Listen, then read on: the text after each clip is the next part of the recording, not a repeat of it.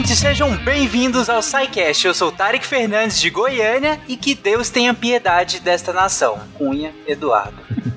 Está solto no momento dessa gravação. Olá pessoal, aqui é o André Trapani de Barra do Bugres, Mato Grosso. E hoje a gente não vai aprender como são feitas as salsichas. Olá pessoas do Fernando Olá pessoas do Fernando Eita porra, vamos que lá. isso? Olá pessoas, aqui Fernando Malto Fenca, diretamente de Teresópolis, Rio de Janeiro. E pela primeira vez fui pego na minha própria armadilha, ia falar de salsichas, mas alguém falou na minha frente, então deixa pra lá, falaremos de leite. Oi pessoas, eu sou Olivia Leite de Juazeiro do Norte do Ceará e senhora, senhora, a senhora é funcionária da Assembleia? Senhora? Nossa. Não podia deixar de relembrar disso. Aconteceu aqui, inclusive. Olá, aqui é o Marcos Sorrilha, diretamente de Franca, interior de São Paulo. E, por favor, é aqui onde se aprovam impeachments? Não, aparentemente. Não. Diretamente da capitania de Pernambuco, meu nome é Maria e eu vim dizer que pior do que tá, não fica. Esse foi o erro da gente ter acreditado Sim. alguns anos atrás, Maria. Não duvide da capacidade do Brasil. É porque eu esqueci qual era o, o discurso do segundo mandato do Tiririca. Aí eu lembrei do primeiro. Salve, salve, rapaz e amiga da ciência, direto de Mega City One. Eu sou o William Spengler e parafraseando Sly, I am the law. De Gaspar Santa Catarina, aqui é Marcelo Guaxinim. E 2020 veio pra provar que quem não entendia a regra de impedimento era o homem branco. Porra, Excelente. parabéns. Você está ouvindo o SciCast, porque a ciência tem que ser divertida. Bom,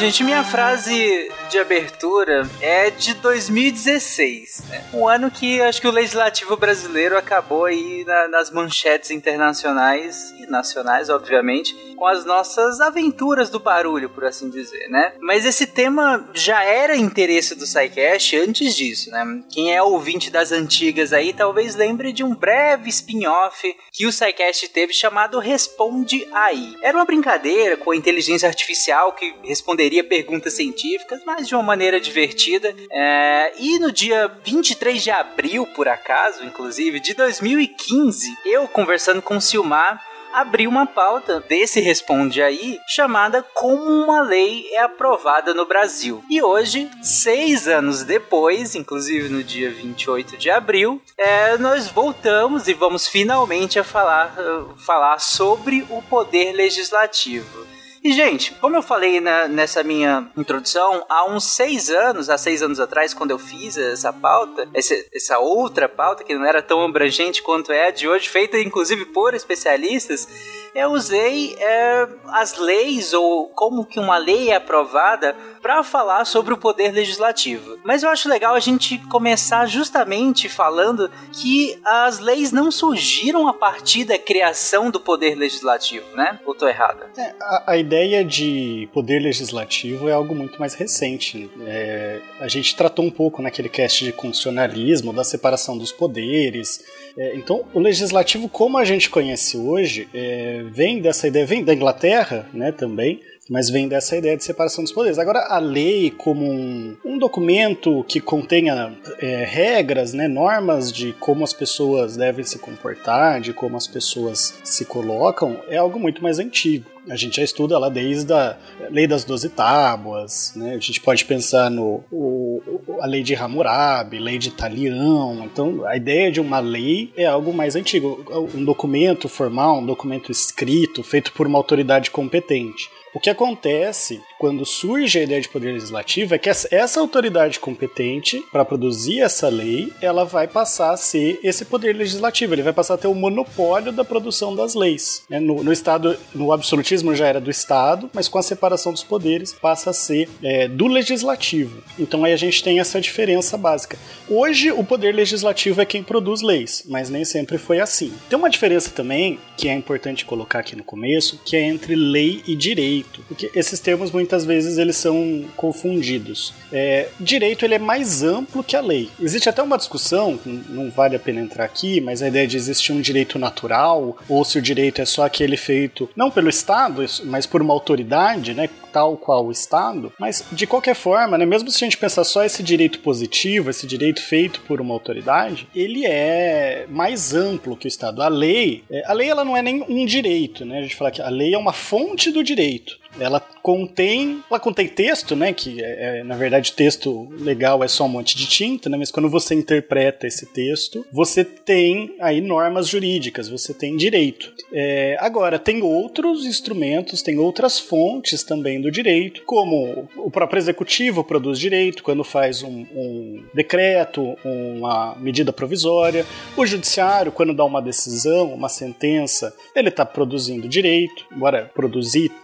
pode ter um pouco de problema por trás dessa palavra, né? Se ele produz direito ou a qual medida que ele só aplica o direito, mas eventualmente, quando faz uma súmula, ele está de certa forma, ou julgando um caso novo, ele está de certa forma produzindo direito. Ou até as pessoas, né? Quando você faz um contrato, quando você fala com alguém, né? Contrato não, não precisa ser escrito, então você fala para alguém, ô, oh, me arruma cinquentão? Ah, arrumo, pega amanhã. Você está produzindo direito. É, agora, a lei, ela é um instrumento mais formal que hoje hoje ela é produzida apenas pelo poder legislativo. É, outra, outra distinção importante nessa ideia de lei e direito que tem um documento normativo que às vezes as pessoas chamam de lei, até usam umas expressões que eu não gosto muito, né? Tipo, é, lei maior, carta magna, né? mas que é a nossa Constituição. A Constituição ela não é uma lei no sentido formal, né, de falar pensar lei num sentido amplo, você poderia até colocar, mas a lei em si, ela é produzida pelo poder legislativo. A Constituição, ela está acima das leis e é feita pelo poder constituinte. Né? Em especial, hoje, a partir do Estado democrático de direito, que a gente falou lá no cast de constitucionalismo, a lei, ela tem, ela é limitada pela Constituição. Ela tem que obedecer à Constituição, tá? Então a lei é essencialmente um tipo de, de, de documento que é produzido pelo poder legislativo. Não é o único, mas é o principal. E é o principal instrumento de direito, que inclusive, né, lá nas origens do poder legislativo, se colocava que o, o legislativo estava, de certa forma, um pouco acima dos outros poderes, porque o executivo e o judiciário só atuavam dentro da lei. Hoje, com a Constituição, com essa constitucionalização do direito, a lei ela perde um pouco de força, né? mas é, ainda assim, ela é o principal. Tirando a Constituição, os, os tratados de direitos humanos, ela é a principal fonte fonte de, do direito. É o principal documento em que vai ter essa, essa regulamentação do que, que a sociedade, do que, que o próprio Estado pode ou não pode fazer. Dois comentários em cima desse ponto que o André traz logo no início. Primeiro, faz muita referência justamente a esse cast de Constituição recente que saiu, né? Em que a gente comenta sobre as origens da Constituição, né? O porquê da, da necessidade da existência da Constituição. A gente fala muito sobre soberania, sobre como se define de fato um soberano, como se legitima o poder, né, de alguma forma. E aqui é, acaba sendo um respaldo disso, e esse é o segundo ponto, uh, justamente por, por isso que ele traz agora a lei como um, um instrumento político uh, potencial, né? Historicamente, nas, na, nos governos, uh, não necessariamente democráticos, mas nos governos constitucionais, é, constitucionalmente formados, né? Principalmente desde o parlamento inglês no século XVII, depois uh, os governos mais modernos com uma definição de uma constituição como a gente conhece, de fato, o legislativo, né, o, o, os legisladores, eles eram na prática os soberanos, né? Você acaba mudando a, o foco do que era o rei, né, que era o cara que fazia, executava e julgava as leis, o rei absolutista, e você acaba distribuindo o poder para o parlamento, né, pra gente aqui pro nosso congresso, mas para aqueles que fazem as leis e que definem, então, é, é, qual é o limite do poder. Até onde vai o poder? O que, que é o poder no final do dia? Porque, e isso é um ponto essencial, e isso eu trago mais uma vez do cast de Constituição, gente. A gente tá falando aqui sempre é, é, a gente não pode esquecer que por que que você obedece aquilo que está escrito numa constituição, numa lei? O que que te obriga a isso? Por que que há de fato essa obediência? Há toda uma construção política histórica histórica que faz com que o que seja hoje votado em Brasília tenha que ser cumprido amanhã no Brasil inteiro. Mas isso não é automático. Isso não é dado, isso não é natural. A gente não, sabe, saiu das cavernas e pronto, vamos obedecer Brasília. Não, não é isso. Tem uma construção que embasa isso. A parte dela vem da Constituição, e como a gente colocou aqui agora, e parte vem justamente dessa preponderância do legislativo histórico desde o século XVII. É claro que vão ter países em que isso se deturpa, talvez nos Estados Unidos, um caso deles, em que o executivo é muito forte, o próprio Brasil também, que o executivo é historicamente muito forte, mas em geral o parlamento é a figura de poder mais preponderante nos governos modernos não despóticos. Né? Ah, e vem muito justamente dessa, dessa construção e do que o André trouxe agora, dessa força que a lei tem sobre a vida dos cidadãos daquele país. Ô, Fencas, e aproveitando para complementar é, esse ponto que você colocou, mesmo quando a gente está trabalhando com monarquias absolutistas, ainda assim a gente tem poderes legisladores que estão moderando e que estão controlando, né, a figura daquele rei, mesmo que não estejam, como é que eu posso dizer, diretamente oficializados. Então, ele tem aquele grupo de nobres, aquele grupo de conselheiros, aquele grupo ao qual ele tem que agradar. Então, aí a gente já vê um pessoal legislando, um pessoal que está cumprindo essa, essa função. E no Brasil a gente tem essa, historicamente falando também, essa ideia de um executivo mais forte desde o início das primeiras constituições pós-independência e aquela estrutura, né, do poder moderador, enfim. Então, essas reminiscências e essas pequenas coisinhas que mostram como essas funções elas já eram desempenhadas antes mesmo de serem oficializadas. E já que o Malta falou em Brasília e caverna, é bom lembrar que se você ainda está na caverna, são sombras, tá? O que tá vendo são sombras.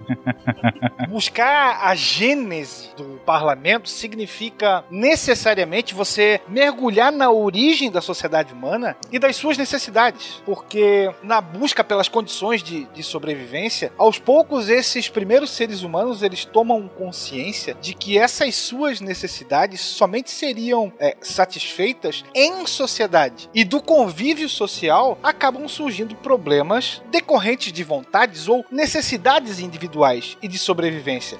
Então, obrigatoriamente, ou, ou isso tudo leva o homem, o ser humano, a adotar a prática de, de se reunir para falar para falar com o objetivo de, de discutir e criar regras, aí sim, de convivência, que buscassem a garantia da satisfação desses seus interesses. Se a gente pegar a ideia de parlamento, ela é anterior, inclusive, à constituição do Estado organizado, dando um salto um pouquinho mais distante, lá por volta de 1400 a.C., por exemplo, entre os hebreus, existia um órgão consultivo na qual Moisés, ao liderar ali a, a, a busca pela Terra Santa, é, vai pedir sugestões. Quem era esse, esse grupo? Os mais idosos, né? que oferecem opiniões e soluções que, nesse caso, facilitassem essa migração. Então, a consulta aos mais idosos será uma prática muito comum na história antiga e uma maneira de você reconhecer que aquela experiência de vida, muito provavelmente, possa antecipar soluções para problemas futuros. Não por acaso o Senado vai surgir a partir daí, né? De Senex, os mais idosos. O que ao longo do tempo depois fará parte do poder legislativo ou do parlamento. Inclusive, é, a gente tem várias instituições que remetem à ideia, né? a ideia do poder legislativo ela não surge do nada. É, o Will trouxe alguns exemplos. Eu acho um que é muito interessante de trazer é a Ágora na Atena, em Atenas, né? Que as pessoas elas se reuniam lá para discutir os assuntos, mas é, é, é um, tem, tem suas diferenças que são significativas, né? A própria lei na Grécia, pelo menos pelo que eu vejo, vi na, na leitura da Hannah Arendt, ela não era o objeto do que as pessoas discutiam na Ágora. Muitas vezes eles chamavam alguém para fazer a lei, assim como se fazia um. Né, a, a Hannah Arendt ela compara a lei com uma obra, uma casa, né, as paredes da cidade. E o que as pessoas decidiam lá entrava em matérias executivas, em matérias que hoje a gente veria como outras, outras questões, né, questões que ela inclusive vai chamar de mais políticas, e enquanto ela coloca que a lei são questões mais relacionadas à sociedade. Então, ah, vamos, vamos construir alguma coisa, vamos fundar uma nova cidade, em algum, uma nova cidade-estado em algum local, nossa cidade está ficando muito cheia. É, então, essa, essa ideia do poder legislativo, ela vai se construindo aos poucos. Roma vai dar uma inspiração muito forte né, para o nosso legislativo, inclusive com o nosso, o nosso modelo de, de Senado, é, mas quando a gente fala da separação dos poderes modernos, a gente começa já mais na, no, no, na Inglaterra, né, que Montesquieu vai olhar bastante para a Inglaterra para fazer a sua separação dos poderes, sua teoria.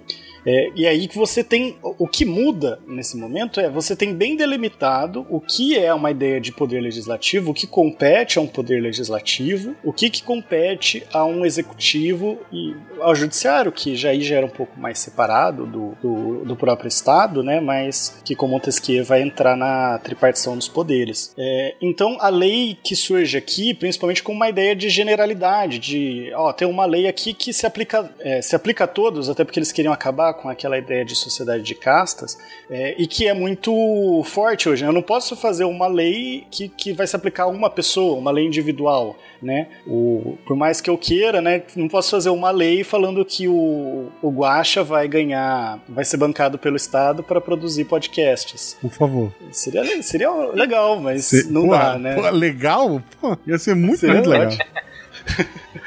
Mas infelizmente não pode. A lei tem que ser genérica, né? E essa ideia de generalidade, de produzir algo é, esses documentos que vão reger a sociedade como um todo e o próprio Estado, aí sim entra mais nessa ideia de legislativo moderno, vamos chamar assim, né? Mas de poder legislativo. É por isso que a gente faz uma lei falando que todo e qualquer Marcelo cujo apelido é Guaxinim poderá ser bancados por mídias de áudio na internet, quaisquer que sejam. Perfeito. Perfeito. Eu, eu queria fazer uma, alguns comentários de tudo que os colegas falaram. É, eu acho interessante sim, né? a, a, a origem do parlamento, do, do, do legislativo, digamos assim, está muito diretamente ligado à própria complexidade das sociedades, né? Da maneira, a, a, partir do momento que as sociedades vão se tornando mais complexas, são necessários, aparecem desafios que levam a se pensar sobre a, a criação de instituições que vão mediar as tensões de, dentro dessas sociedades. Então, se a gente pensar lá no início, as chefaturas, que é, é, as regras eram ditadas por um chefe, depois as aldeias, que você já tem pessoas que,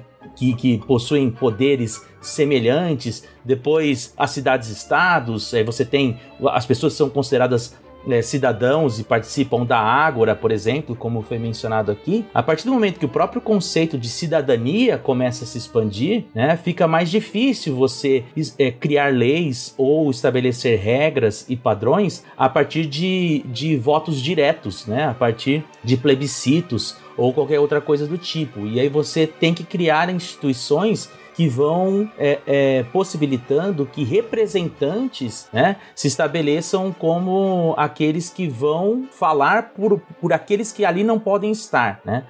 E aí, o que é muito interessante, então, que, no, como, como bem lembrou a Maria, né, no próprio absolutismo a gente já tem câmaras, né, assim, o, o poder absoluto do rei não é assim tão absoluto quanto se pensa, né, de, acho que o Estado hoje é mais poderoso do que foi no, na época do absolutismo, e muito por conta dessa nova concepção que surge, que o Fencas falou, que o poder emana do povo. E aí, se o parlamento faz a lei e ele é representante do povo, então a partir daí, essas leis tudo podem, né? E é muito interessante que quando você pega, por exemplo, lá o, os escritos dos federalistas, né? O, o 51, se eu não me engano, que eles vão falar sobre a divisão dos poderes e o, e o Madison vai falar justamente que o parlamento, o legislativo, é o poder mais poderoso, né? Desculpem a redundância. Tão poderoso que ele precisa de ser, é, de ter um instrumento de peso e contrapeso dentro dele mesmo, né? E aí a divisão entre as câmaras. E ele é, portanto, o primeiro primeiro poder a ser descrito na Constituição. Né? No artigo 1 vai falar sobre o poder legislativo.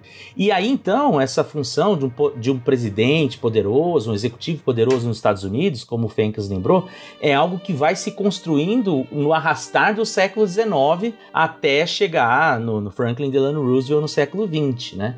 Então, assim, pelo que está na Constituição, o legislativo é o poder mais poderoso entre os três. Que até de um ponto de vista histórico faz todo sentido sentido, né? Claro, Digo, claro. pros Estados Unidos, pro Reino Unido e para outros países que saíram de algum de alguma monarquia, de algum absolutismo e que a transição do governo vai justamente para um tipo de governo em que o poder não vai ficar concentrado na mão só de um indivíduo ou de uma só, sabe, de, de uma pessoa que personifique a, a, a instituição. A, até hoje há uma crítica grande no próprio modelo de presidencialismo americano, que muita gente coloca que, olha, é, é, de fato, ele é bastante estável, nunca teve nenhum tipo de golpe, você tem o, o, sistema tem funcionado bem nesses últimos dois séculos, quase, quase ileso, né, é, com alguns repiques aqui e ali, mas muito mais estável do que qualquer outro país, com uma constituição que, que vem, né, a, desde a da, da, Revolução, então, assim,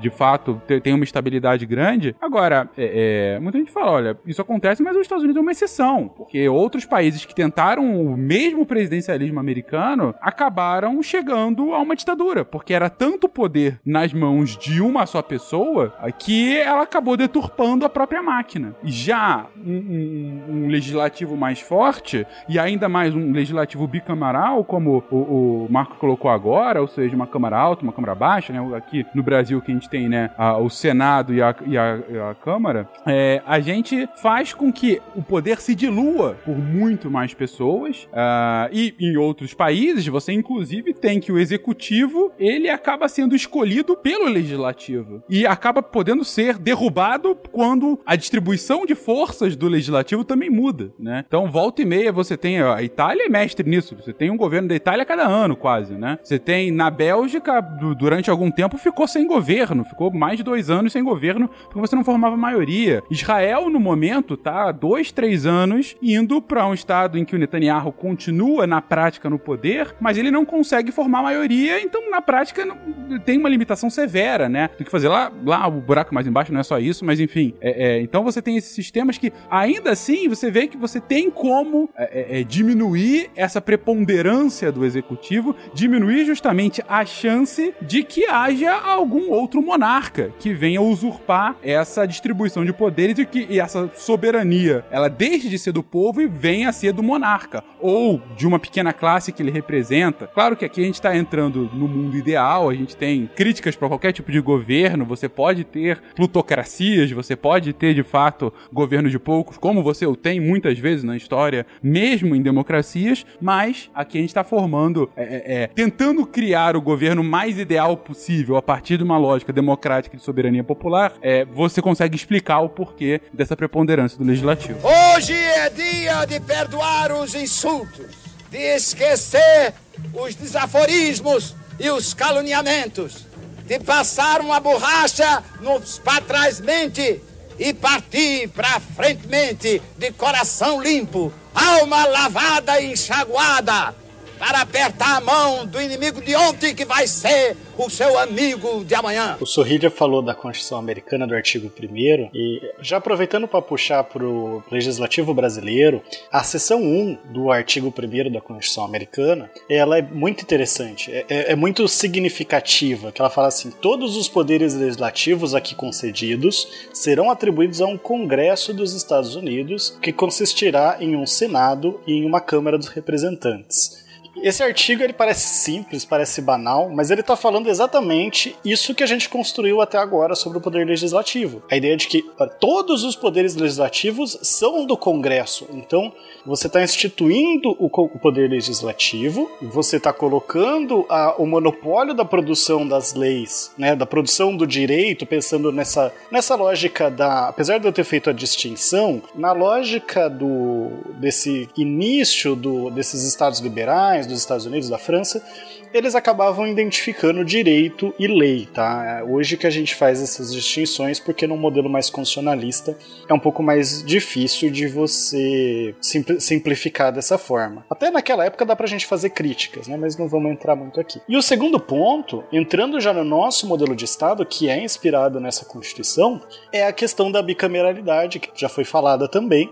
Você tem um sistema bicameral também na Inglaterra, só que lá é um pouco diferente, né? Lá você tem a câmera câmara, câmara alta, que é a dos nobres, e a câmara baixa, que é a dos comuns. Que antigamente né, a, a Câmara Alta era mais poderosa, hoje ela não, não faz muita coisa, né, é mais simbólica. A Câmara Baixa que acaba tomando as decisões. Mas o nosso modelo mesmo ele é inspirado nesse que o Surrilha colocou, de você ter dois poderes para que um controle o outro, para que um limite um pouco o outro. E, e esses dois poderes, além disso, eles são.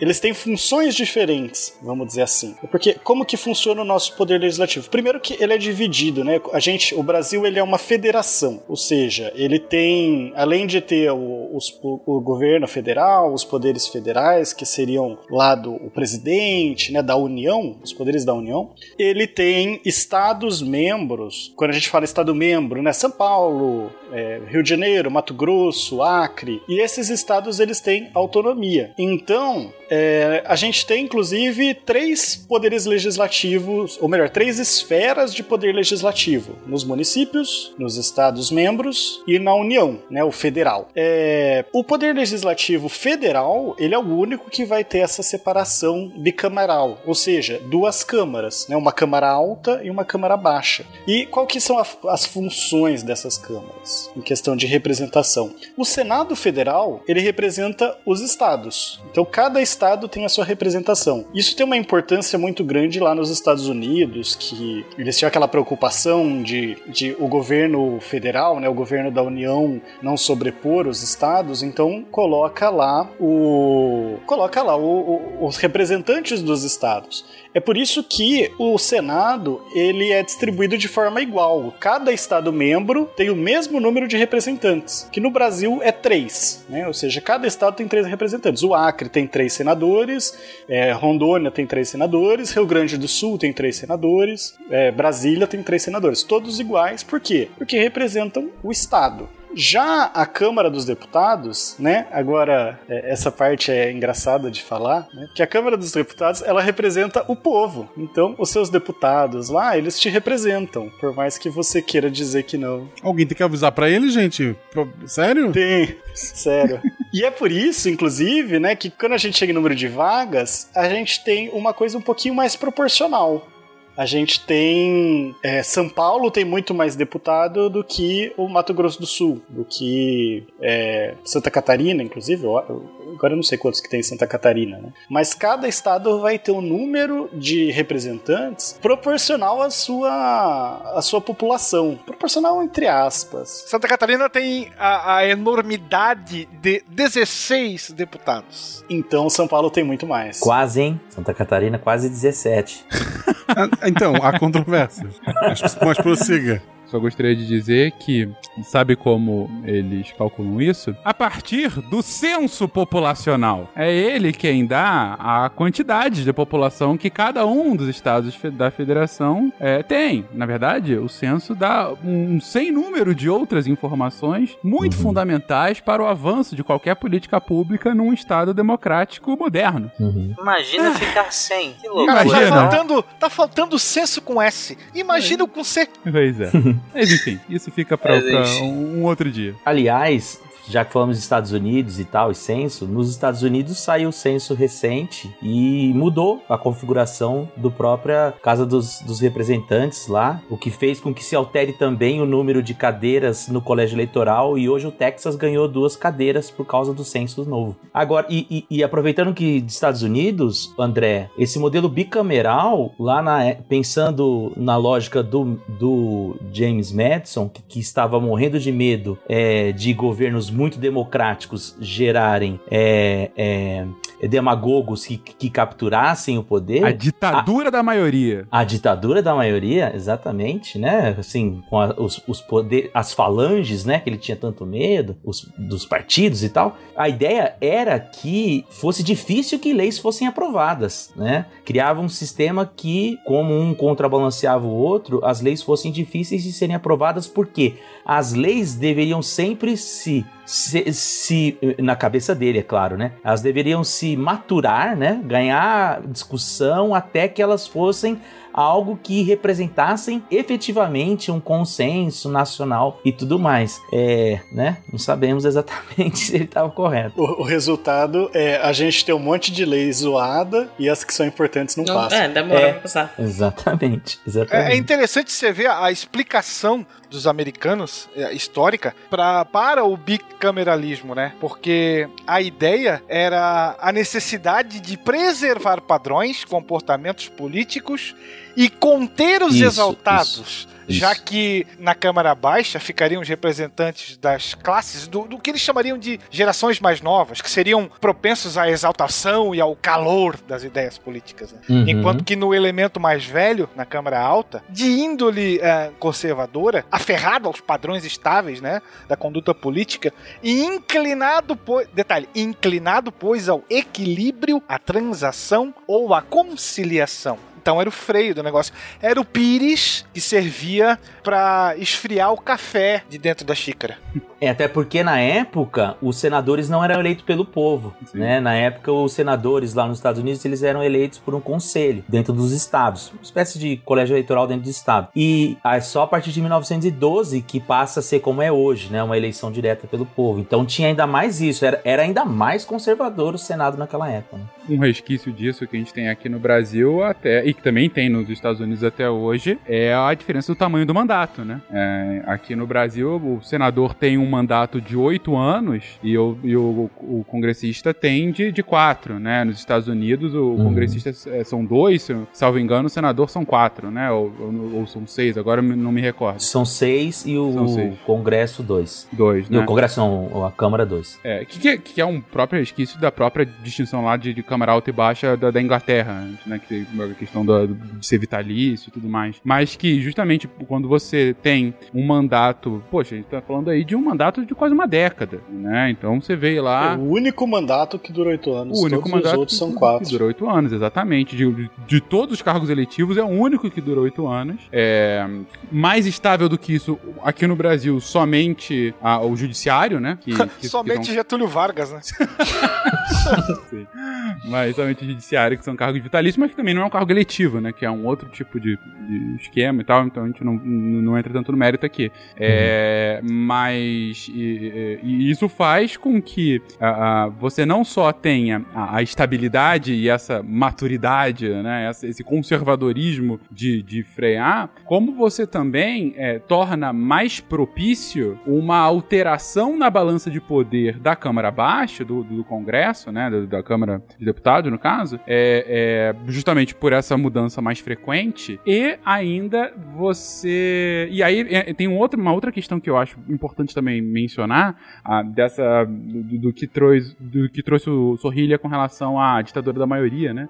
Que não só essa questão da aprovação de leis é, foi uma das ferramentas utilizadas para que evitar que isso acontecesse, como há um debate ferrenho sobre como você consegue manter instrumentos para que as minorias também tenham voz, tenham ação e possam fiscalizar a própria maioria, né? Aí um outro debate que está acontecendo agora, né? Recentemente da gravação desse cast, agora eu não lembro quando vai sair esse cast, mas enfim, da, da próxima da gravação foi instaurada a CPI da pandemia. A Comissão Parlamentar de Inquérito é uma ferramenta iminentemente da minoria fiscalizar a maioria, no caso o governo, né? Então, quando os nossos congressistas foram pensar nesse tipo de, de ó, temos que criar algum tipo de, de ferramenta para que é, a minoria possa de alguma forma fazer com que o governo ele se sinta observado, né? Ele não só se sinta observado, como eu tenho algum instrumento para é, frear algum tipo de, de controvérsia, algum tipo de problema, algum tipo de desmando que o próprio governo pode estar causando. E aí criou-se essa, essa comissão, tanto que, proporcionalmente, para você aprovar uma CPI, você precisa de menos votos do que para aprovar uma lei. Você precisa de, um, de, de uma minoria, de, você precisa de um terço, né, do, dos, dos congressistas, né, ou do Senado ou da Câmara, para Uhum. que, que assinem a instalação dessa CPI e, e, inclusive foi objeto de debate no STF depois. E quando você tem esse um terço, o presidente tem que automaticamente instaurar. Ele não pode ficar segurando aquela CPI. Ele tem que instaurar porque é direito da minoria de fiscalizar o governo. Ah, e, e tantos outros instrumentos que, que, que tem aí justamente para que não haja uma ditadura, para que a, a maioria ela não, não fique per- se perpetuando no poder e crie instrumentos para que só se perpetue no poder. Pelo contrário, para que as alterações da balança de, de- de poder, né, desse poder político, ela possa vir a acontecer e que a minoria consiga ter algum tipo de voz e consiga ter instrumentos para isso. E aí entra até em questões relacionadas a, a tipo de votação, a representação, na, na- na- né, principalmente na Câmara Baixa, e outros instrumentos potenciais. Essa questão do. Vocês estavam colocando do Senado ser o mais moderado, inclusive vindo lá de Roma, a ideia do senador, né, a pessoa mais velha. Mesmo, eu não sei como é nos Estados Unidos, mas mesmo no Brasil, o senador ele é um cargo que para você concorrer a ele você precisa ter mais idade. Não é um idoso, né, são 35 anos, mas ainda assim É, é, mais alto que o da 30. Câmara. Lá são 30. Aqui, 39 anos de residência no país. Ah, não, é 35 aqui, mesmo. Aqui é 35. Aqui é, aqui é 35. E o É. do deputado eu não lembro agora 21. de cabeça. Eu não consigo É 21. lembrar. 21, tá. É. O 35 é o mesmo do presidente, inclusive. Uhum. né? E caso alguém tenha ficado fazendo as contas aí do- da questão do mandato de senador, né? Por que, que a gente vota a cada quatro anos, então, em senador, se o mandato é de oito? É porque a gente reveza, né? A gente troca um terço do Senado, que é quando a gente vota em um senador só, e troca dois terços naqueles momentos que a gente tá votando em dois. Então a gente não troca todos os senadores a cada, a cada mandato. É, só pra ficar claro, você falou então que a gente, apesar do senador ter um mandato de oito anos, a gente trocaria, a gente teria uma eleição a cada quatro, porque nós é, trocaríamos um terço desses senadores, né, você falou uma parte desses senadores, um terço desses senadores em uma eleição. E aí, na próxima, que seria a cada daqui quatro anos, a gente troca mais dois terços e assim sucessivamente. A gente vai mantendo uma renovação dentro desse período de oito anos, né? Isso. Por exemplo, 2018 a gente votou em dois senadores. Então a gente votou em dois senadores, cada estado elegeu dois senadores. 2014 a gente votou em um. Né? 2022 a gente vai votar só em um de novo, ou seja, só vai trocar um terço do Senado. Então assim, não, não tem espaço para tanta renovação no Senado nessa época que é apenas um senador. É, já na Câmara dos Deputados a gente tem um número de 513 deputados. É o número máximo que a lei permite, mas é sempre 513, né? Ninguém quer eles não querem baixar o número de deputados, então sempre acaba sendo 513. É, e aí a distribuição ela é mais ou menos proporcional à população. Por que, que é mais ou menos proporcional? né? Isso é feito, como o Fencas trouxe, com base no censo do IBGE, e aí, com base nesse censo, é o Tribunal Superior Eleitoral, né, o TSE, que vai definir quanto, quantos deputados cada estado tem.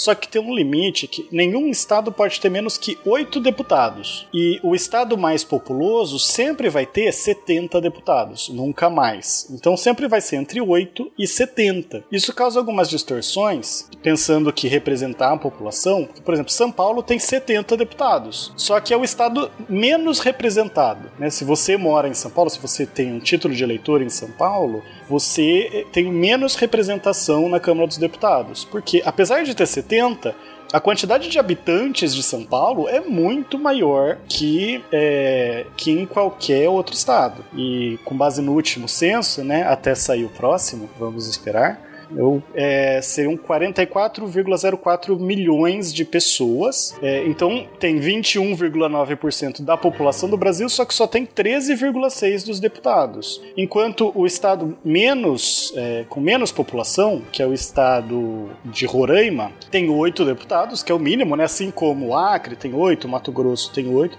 Só que Roraima é o estado mais bem representado. Então você que mora em Roraima, você está bem representado quantitativamente, né, a qualidade da representação, não vamos Ótima entrar no mérito. É. Então você está bem representado porque é, você tem oito deputados para 631 mil habitantes. Então você tem 0,3% da população, mais 1,56% da Câmara, né, da- das cadeiras da Câmara. Uma outra comparação boa é usando os números de máximo e mínimo, né? Você falou 8,70, né? A gente tá falando aí mais ou menos de nove vezes, né? O tamanho né, dentre o, o menor pro maior. Mas se você pegar esses números, a população de São Paulo é 80 vezes maior do que a população de Roraima. Essa é a é- essa acaba sendo, de fato, a, a, a falta de proporção. Por outro lado, não é ilimitado, né, gente? Não dá pra você Exato. ter não dá pra você ter. Até dá, mas seria um, uma- um caos se a gente tivesse, ou, sei lá, 2 mil deputados pra ficar um negócio proporcional, ou você te- teria uma representação de uma, duas pessoas por estado, né? É, claro que não é por estado, é pela população do estado, como o André já colocou, mas enfim, ônus e bônus de ter uma, uma regra como essa, né? É, é interessante ter esse limite, né? Mas eu queria deixar a observação que o Fencas não chamou ninguém da matemática pra gravar o cast, aí tem que ficar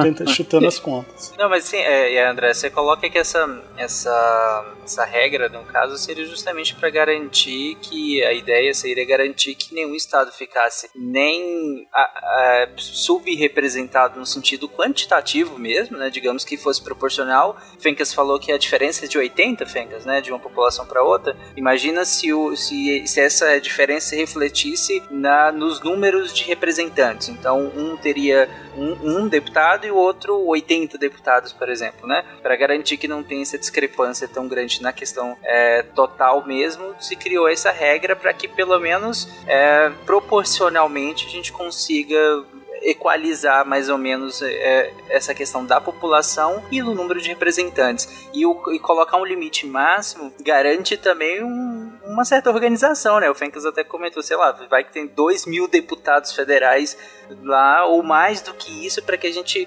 matematicamente, fazendo cálculos aí, conseguisse uma equidade maior, matematicamente falando. Mas na prática, não sei se isso funcionaria, né? Politicamente falando, a política nem sempre segue a matemática, né? Um estado com um deputado, ele ia ser ignorado na hora. Estado com, com, com um deputado seria absolutamente ignorado é, e você teria o- esse caos, de fato, havendo mais deputados. Você, pensando no limite, você está pensando, claro, também nas contas públicas, porque não é só o deputado, né? É o deputado, mas toda a sua Pô, equipe, ainda. mais gastos legislativos. A gente está agora no debate orçamentário e um, e um dos problemas atuais do debate orçamentário é justamente a questão da emenda parlamentar, né? Que tem crescido exponencialmente nos últimos anos por conta da preponderância do legislativo sobre o executivo brasileiro desde 2014, principalmente. É, mas a gente tem aí, então, algumas motivações que levam para ter uma regra como essa. Agora, é claro que sempre vão ter os maluquinhos do sulito que vão falar: ah, mas São Paulo tem que sair do Brasil porque é subrepresentado, Rio Grande do Sul é meu país e coisas do gênero, que vão reclamar por conta disso, mas enfim. É, qualquer decisão política vão ter ganhadores e perdedores. Amen.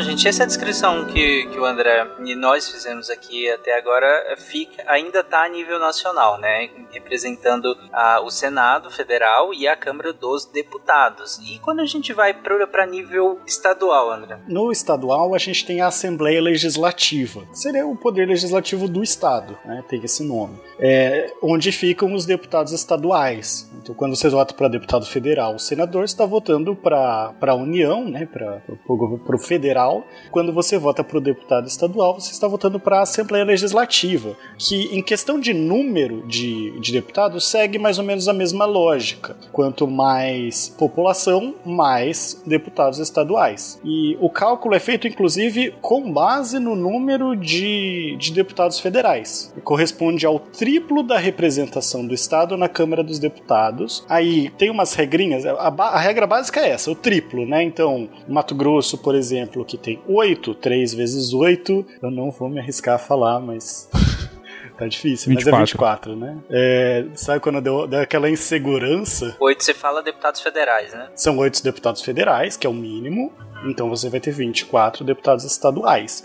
Mas esse é só o começo da regra também para evitar é, distorção. Que assim, atingindo o número de 36, aí você acresce, então para no 36 e acresce tantos quantos forem os deputados federais acima de 12. É, então, o estado que tem oito deputados federais, que esses, os estados pequenos todos, né, tem oito deputados federais, vão ter 24 estaduais. Pronto, é o triplo. Não chegou em 36, tá de boa. Agora, pegar aqui o exemplo do Rio de Janeiro. Rio de Janeiro possui 36 deputados federais. Se vocês tiverem curiosidade, tem um link da, da Câmara Legislativa. Vários dados foram tirados para fazer esse cast, foram tirados dos sites da Câmara e do Senado, tá? Então acho que os links vão estar no, no post, vocês podem dar uma consultada lá depois. É, mas o Rio de Janeiro, então, ele tem 46 deputados federais. 46 vezes 3 seria 138, só que passa de 36, né? Um pouquinho só. Estaduais, nesse caso. Deputados, seria 138 deputados estaduais. Mas como passa de 36, então a gente para no 36 e vai acrescentando quantos forem o número a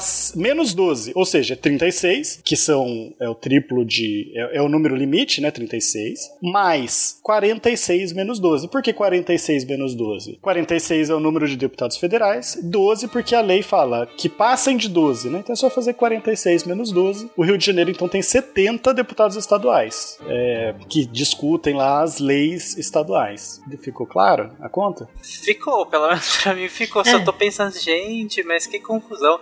Mas, enfim, é, simples, resumindo o que eu entendi no caso, seria justamente pegar o, a regra básica, a gente parte da regra básica, né? A regra básica seria o triplo de deputados que nós temos a nível é, nacional, né? É, deputados federais, e a gente teria uh, de, de, deputados estaduais. Então a gente teria o triplo no comum. Só que para não que, para que não tenha um número tão grande assim, assim como a gente estava falando antes, vai chegar no limite em que na hora que passar de 36, a gente só vai acrescentar mais deputados aí à medida que isso passar de 12, né? Isso. De quantas vezes Você para isso em 36, aí pega o número total, tira 12 Aham. e acrescenta o 36. O quanto passar de 12, eu acrescento do limite que é 36. Aí eu tenho o meu número total de deputados estaduais. Exato. É, não tinha um jeito mais simples, não, gente? Não, é porque dessa forma ah, você achata. Pra que, um... pra que facilitar? É, não, é que dessa forma você achata um pouquinho, né? Ou seja, é, é, você acaba aumentando um pouco o número de deputados nos estados menores, dado com aquela lógica de assim, ah, eu preciso ter uma representação maior dentro do meu estado, e se eu tivesse só oito deputados aqui dentro do meu estado, talvez não conseguiriam atender bem, né? Ou da forma mais uh, uh, conveniente, né? Os desejos da população. Então você acaba aumentando o piso, mas também você não explode, né? Então, pô, imagina se fosse só, só triplicar. Você pega São Paulo, você teria 210 deputados é, estaduais, entendeu? Enquanto que em São Paulo hoje você tem 94, que é o limite, né? Que é o maior estado. Ah, então acaba ficando justamente entre esse, esse alcance de 24 até 94, é, tendo uma representação um pouco maior, tendo uma regra para deixar. Claro, mas por que que é 12? Por que é 36? Ah, enfim, acharam um número bonito, cabalístico, sei lá. Deve ter tido um. um... É, é, é, aí que tá, por isso que eu falei, não tinha um jeito mais simples, não é questão ah. de. Mas não tinha outro, tinha que escolher um, é aleatório mesmo. Liga já, liga já. É numerologia. o cálculo não é um polinômio e tal. O cálculo é o que? A gente entende. Eu digo, é por que, que é exatamente 36? E aí passou do 12, o quanto passar de 12 soma do 36. Achei interessante. Então fica aí, ó. Fica aí pro ouvinte, estudante de direito, que achou que não ia ter matemática quando foi fazer direito, fazendo uma pesquisa, descobrindo, uma pesquisa de história do direito para descobrir por que, né? Pesquisar lá as exposições de motivo, descobrir os números e mandar pra gente nos comentários. Justo. Eu acho que eles já tem um número final e vão decompondo de trás para frente. Inclusive, é, esse ponto, né, que vocês falaram sobre a necessidade de ampliar um pouco o número de deputados para esses estados pequenos, ajuda até a atender a demandas de alguns estados que, por exemplo, tenham uma população menor e, consequentemente, um, um quórum menor de deputados, mas tenham demanda demandas muito diferentes por questões geográficas, por exemplo. Estados que têm pouca população, mas têm uma extensão territorial muito grande e umas demandas muito específicas, por exemplo, no caso de estados do Nordeste, que no litoral você tem uma demanda X.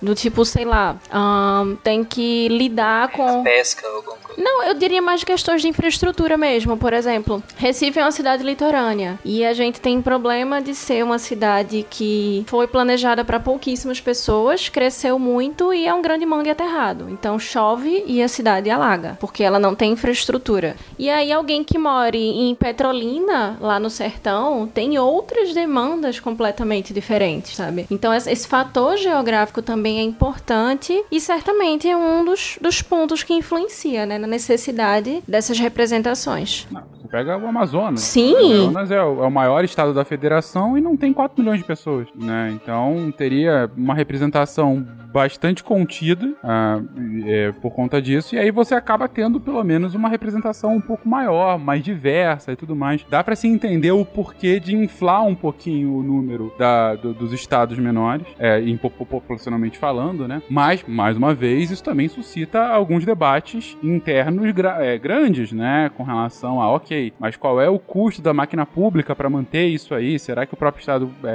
é, ele consegue arcar com. Porque, mais uma vez, não são só os deputados, é tudo que, o que vem deles e das suas demandas, né? Aí tem um, um debate grande com relação a, a, a verbas que saem do Estado, vão para a União e são redistribuídas para os estados, ou até um outro debate que volta e meia aparece, eu acho que o último, se eu não me engano, foi da, da criação do Estado de Carajás, né? Que seria uma divisão do Pará, é, e que teve há, sei lá, uns 5, 10 anos atrás, né? Que, tinha, que teve inclusive plebiscito local lá para ver se teria ou não. Mas, pô, vai, vai criar mais um estado, um estado ah, dentro de um estado que é um vazio demográfico, né? pro- proporcionalmente falando com outros estados de maior população. É, e o custo disso para a União, e o custo disso para os contribuintes locais e tudo mais. Ah, mas por outro lado, ganha-se mais representação, o Pará é muito grande, você precisa ter essa presença local. E isso, a gente está falando em nível estadual. Há há um- uma lógica muito similar e ainda mais frequente, claro, com relação a municípios, né? Com relação à, formação de novos municípios e, e- todo um debate político de, de, de, um, um debate de forças, né? de correlação de forças internas para saber se, ah, vou formar aqui porque se eu formar nesse ponto eu tenho maior preponderância política, eu vou ter máquina pública aqui e tudo mais, mas ao mesmo tempo tem de fato maior representação, às vezes um município muito grande que, que é mal distribuído ou que teve um inchaço populacional recente e tudo mais. E não à toa a gente tem aí 5.600 municípios, alguns às vezes que com 5, 10 mil pessoas. Olha que interessante, Fencas, né? Esse ponto que você levantou de separar um estado. Aqui tem uma discussão que é, é muito importante, porque se você separa um estado, então vamos pegar o Pará, você separa ele em dois. O Pará, imagino que tenha oito, oito deputados, né?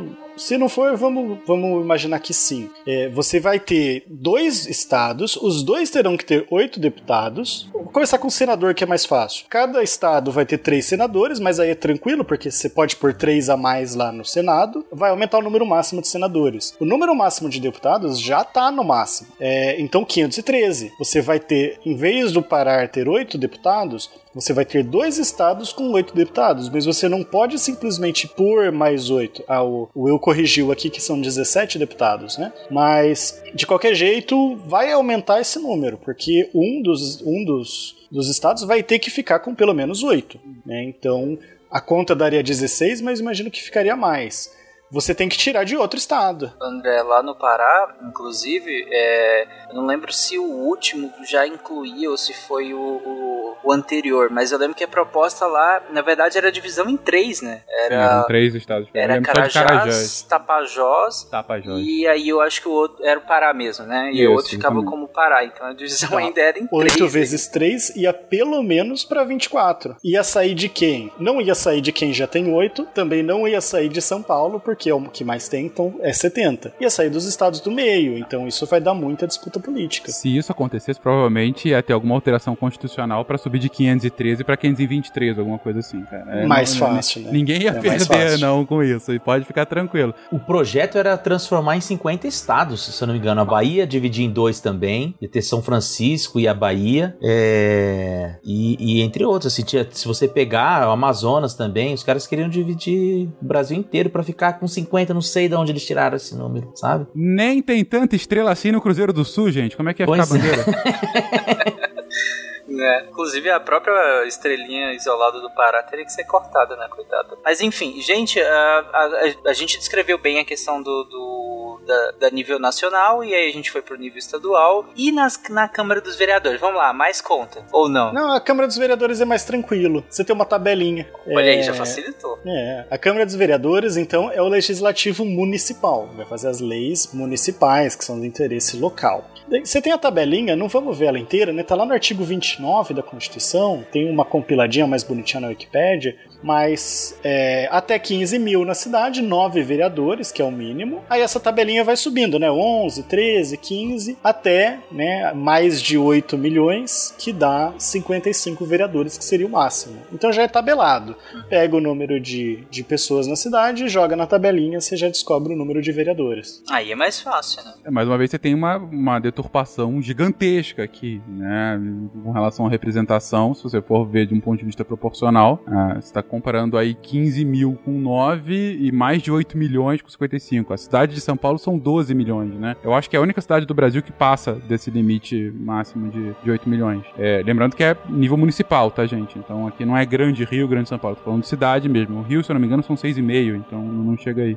É, e, a- e essa é a segunda mais, mais populosa, né? É, mas, cara, uma cidadezinha de 10 mil, ou de 15 mil, que seja no limite, né? 9, e aqui 55, a gente tá falando... Serra, Serra da Saudade é o menor município brasileiro, tem é, menos de 800 moradores. Cara, Nove deles Ou seja- são, são deputados. É, nove, a maior, quase. Perdão, são Se vereadores. você não conhecer os seus vereadores, é, é, é muito difícil, né? 9 em 800 e André, por que, que teve uma época que subiu subiu o quê? o número de vereadores recentemente? Subiu geral? Ah, não sei. Eu trabalhei na Câmara dos Vereadores de Ribeirão Preto. E aí, quando eu tava lá, na próxima legislatura ia subir, se eu não me engano, lá 19, ia pra 25, sabe?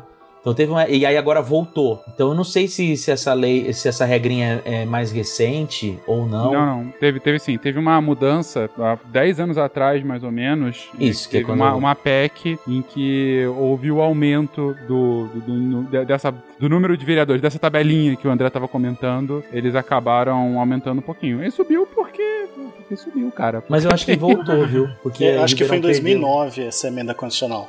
É mais ou menos quando eu tava, tava lá. É, foi a última mudança que teve com relação a, a esses números. E sobe por. Assim, eu vou aqui responder subiu porque subiu é, é foda, né? Mas enfim.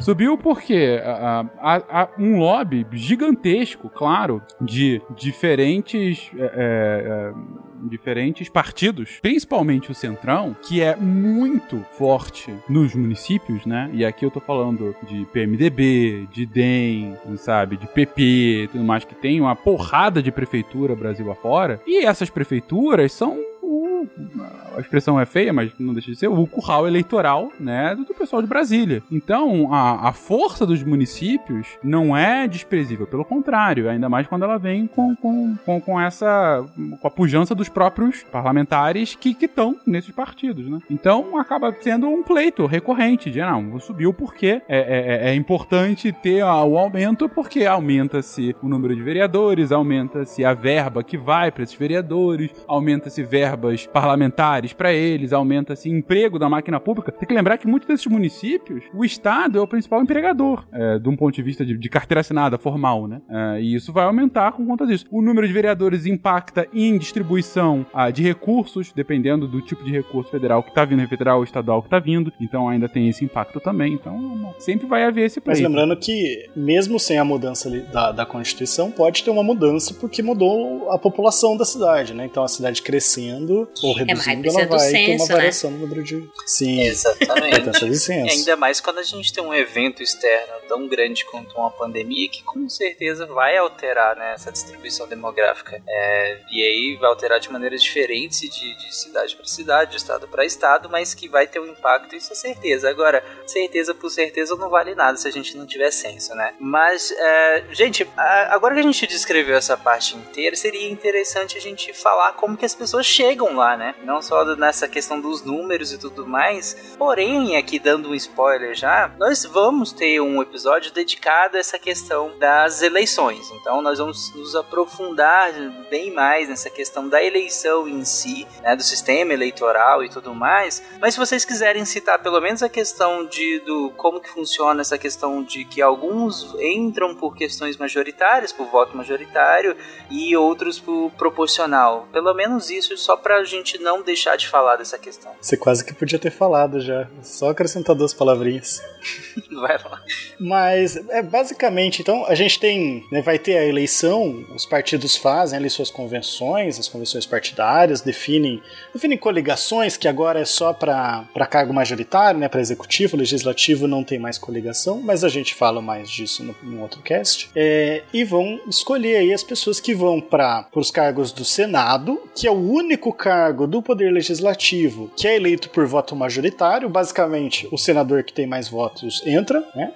Enquanto os deputados federais, deputados estaduais, deputados distritais, que são do Distrito Federal, ele não é o estado, né? Então são deputados distritais. É, e os vereadores né, municipais, eles são eleitos num sistema proporcional. Que, para falar, é, basicamente, a ideia é de que você, o, o número de cadeiras, ele não vai para os deputados, ele vai para o partido que teve mais votos, tá? E aproveitando que eu falei do Distrito Federal, o, o Distrito Federal ele não tem, ele, é, ele é só um, ele é meio que uma mescla entre estados e municípios, tá? Então ele tem competência de estado, tem competência de município e ele tem só os deputados distritais, não tem, Brasília não tem vereadores, por exemplo, nem prefeito. Eu nunca entendi por que, que o Distrito Federal sequer tem senador, cara. Eu sei que é uma entidade Precisa. O autônoma. Distrito Federal tem, tem senador, sim. Então, eu nunca entendi por quê. Eu sei que é uma entidade Ah, tá, autônoma e tudo mais. é, Mas assim, é o Distrito Federal. É, não, não sei se o porquê de ter uma representação política em nível de, de Senado. Talvez de Câmara acima de Senado, mas enfim, quem sou eu para eh, criar birra aqui com a nossa querida é, é Brasília? interessante que é, você questiona isso, Fencas, e faz sentido também, né? A gente fica, ah, por que, né? É lá já. E simplificando aqui o questionamento.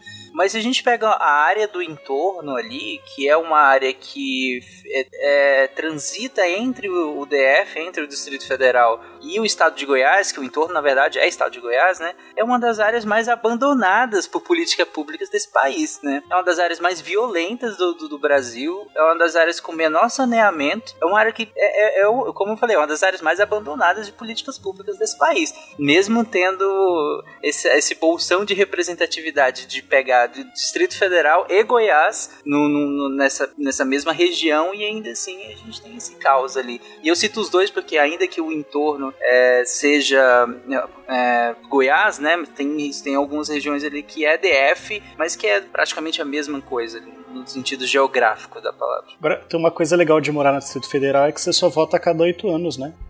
Quê? Eu fiquei esperando não um pouco vota mais nem de pra vantagem. prefeito, Eu também. você não vota nem pra prefeito nem pra vereador. Então você não vota nas eleições Não, municipais. você, você só vota a cada quatro anos, não a É. cada oito anos. A gente É, vota a cada certo, dois tá anos, certo. né? Sim, Verdade. É, matemática, gente. É, e tem o governador tá também. vendo? Nem né? essa, então. É, exatamente. É, Lá você não tem as eleições municipais, mas você É. tem o voto a cada quatro anos. Até porque você tem que Vota votar pra a cada presidente, quatro por anos. exemplo, né? É. Não, tá certo, tá certo. Eu- Mas é eu- porque eu buguei Brasília é uma ilha, falo porque sei. Uma cidade que fabrica a sua própria lei. Hoje é dia de perdoar os insultos, de esquecer os desaforismos e os caluniamentos, de passar uma borracha nos pra trás mente e partir pra frente mente de coração limpo, alma lavada e enxaguada, para apertar a mão do inimigo de ontem que vai ser o seu amigo de amanhã. Bom, gente, agora que a gente te- levou metade do episódio e justamente pra falar de toda essa estrutura, né, de, de toda essa estrutura do legislativo, de como funciona isso, desde lá da, da retrospectiva histórica que a gente fez até a descrição de como que é o legislativo brasileiro, agora eu acho legal a gente entrar em questões mais práticas, por assim dizer, que é de fato como é que nós vamos agora transitar uma lei, quem propõe, como propõe e como anda uma lei nesse sistema interessante. Bom, antes da, da- de, de ela ser aprovada, né, a gente vai chamar de projeto de lei, né, o PL. A, a lei ela vai ser exatamente depois que, que tramitar todo esse processo que a gente vai falar. A gente vai pelo federal, que é o mais complexo, né, e dos estaduais, estadual, municipal fica mais fácil de entender. É, então, para começar, a gente tem um projeto de lei. Alguém tem que propor esse projeto de lei.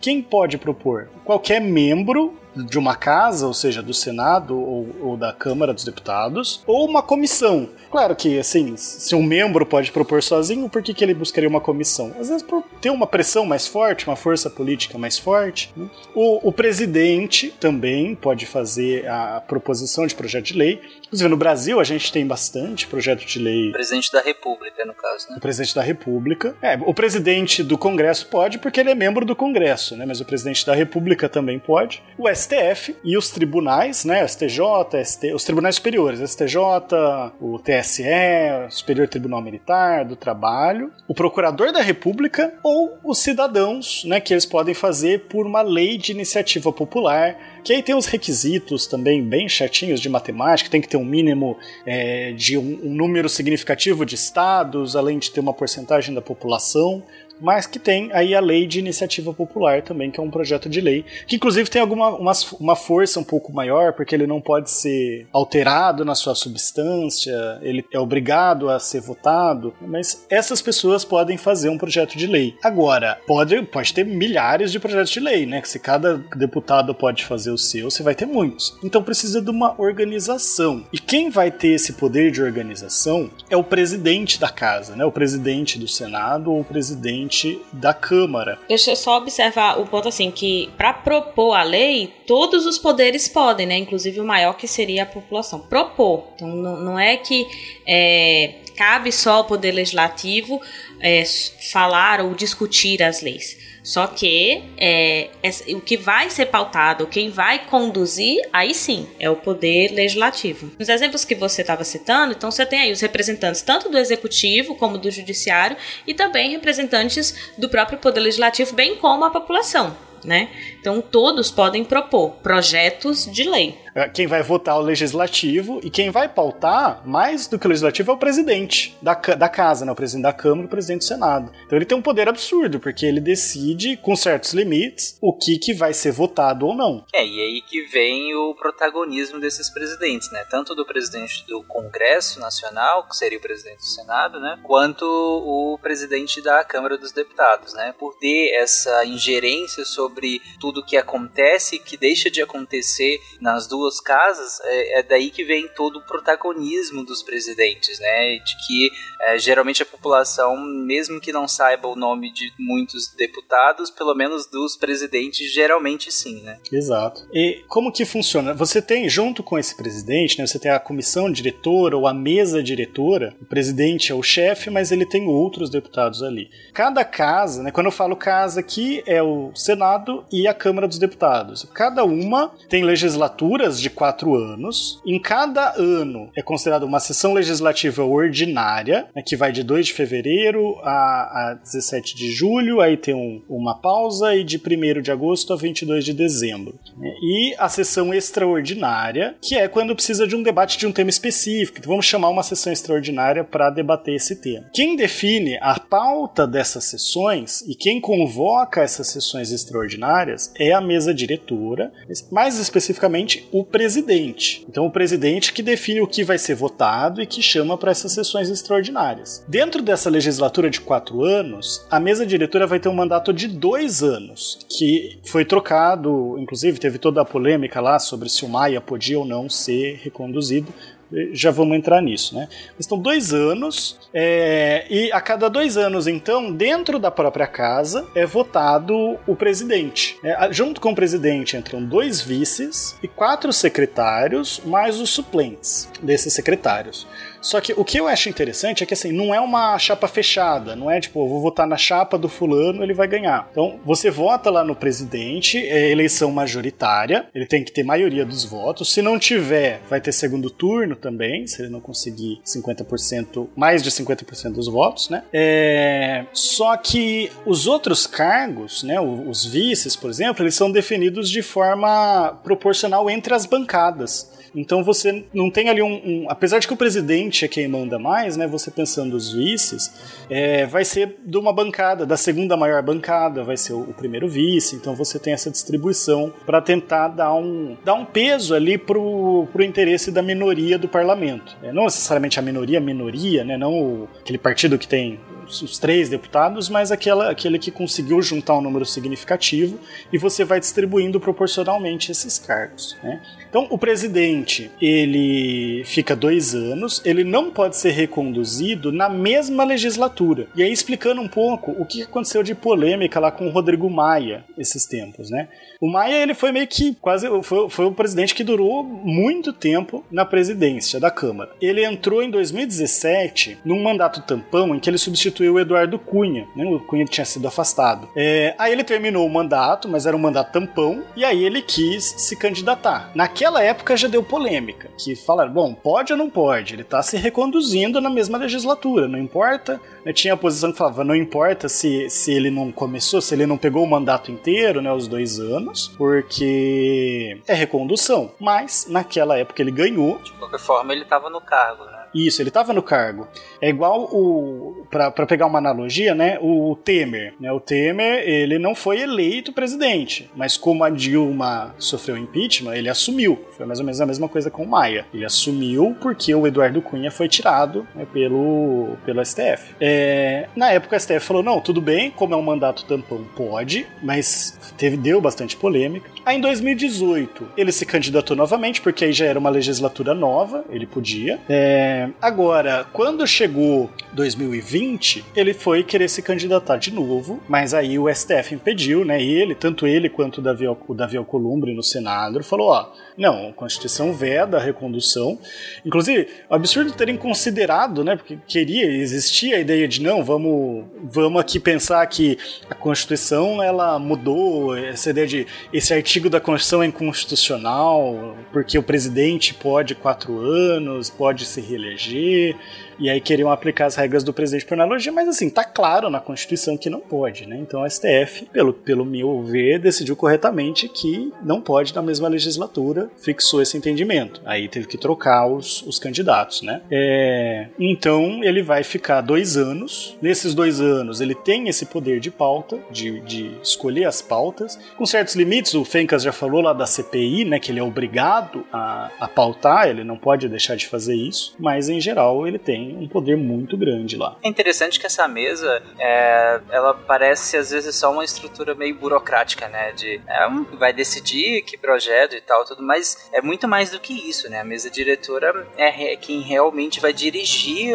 toda a, o Congresso, né? Quem vai realmente fazer movimentar aquilo ali. E cada cargo desses vai ficar responsável por, por algumas coisas. E aí, desde você aprovar o orçamento, por exemplo, que é uma coisa extremamente importante, né? É, para quem decide isso, que é né, para quem está na mesa e precisa decidir o orçamento da própria casa, então é uma coisa muito importante, até quais coisas vão ser levadas ao presidente para que ele faça as articulações políticas ali e coloque em pauta ou não coloque em pauta, dependendo de como isso for articulado, né? E aí é óbvio que esses cargos eles são decididos de maneira a dar maior proporcionalidade em relação às frentes, né, de, de, de, de, de parlamentares, mas no, é, de certo modo ainda há um, um, uma questão de É que tudo no final é política, né? Você tem até um termo que eu acho interessante para isso, né? Que é o capital político e o capital eleitoral. Um candidato ter um capital eleitoral bom significa que ele tem muito voto, ele tem muita força na população. Não quer dizer que ele tem um capital político bom. O capital político é esse capital que ele tem com os outros membros. O presidente do, da Câmara, o presidente do Senado,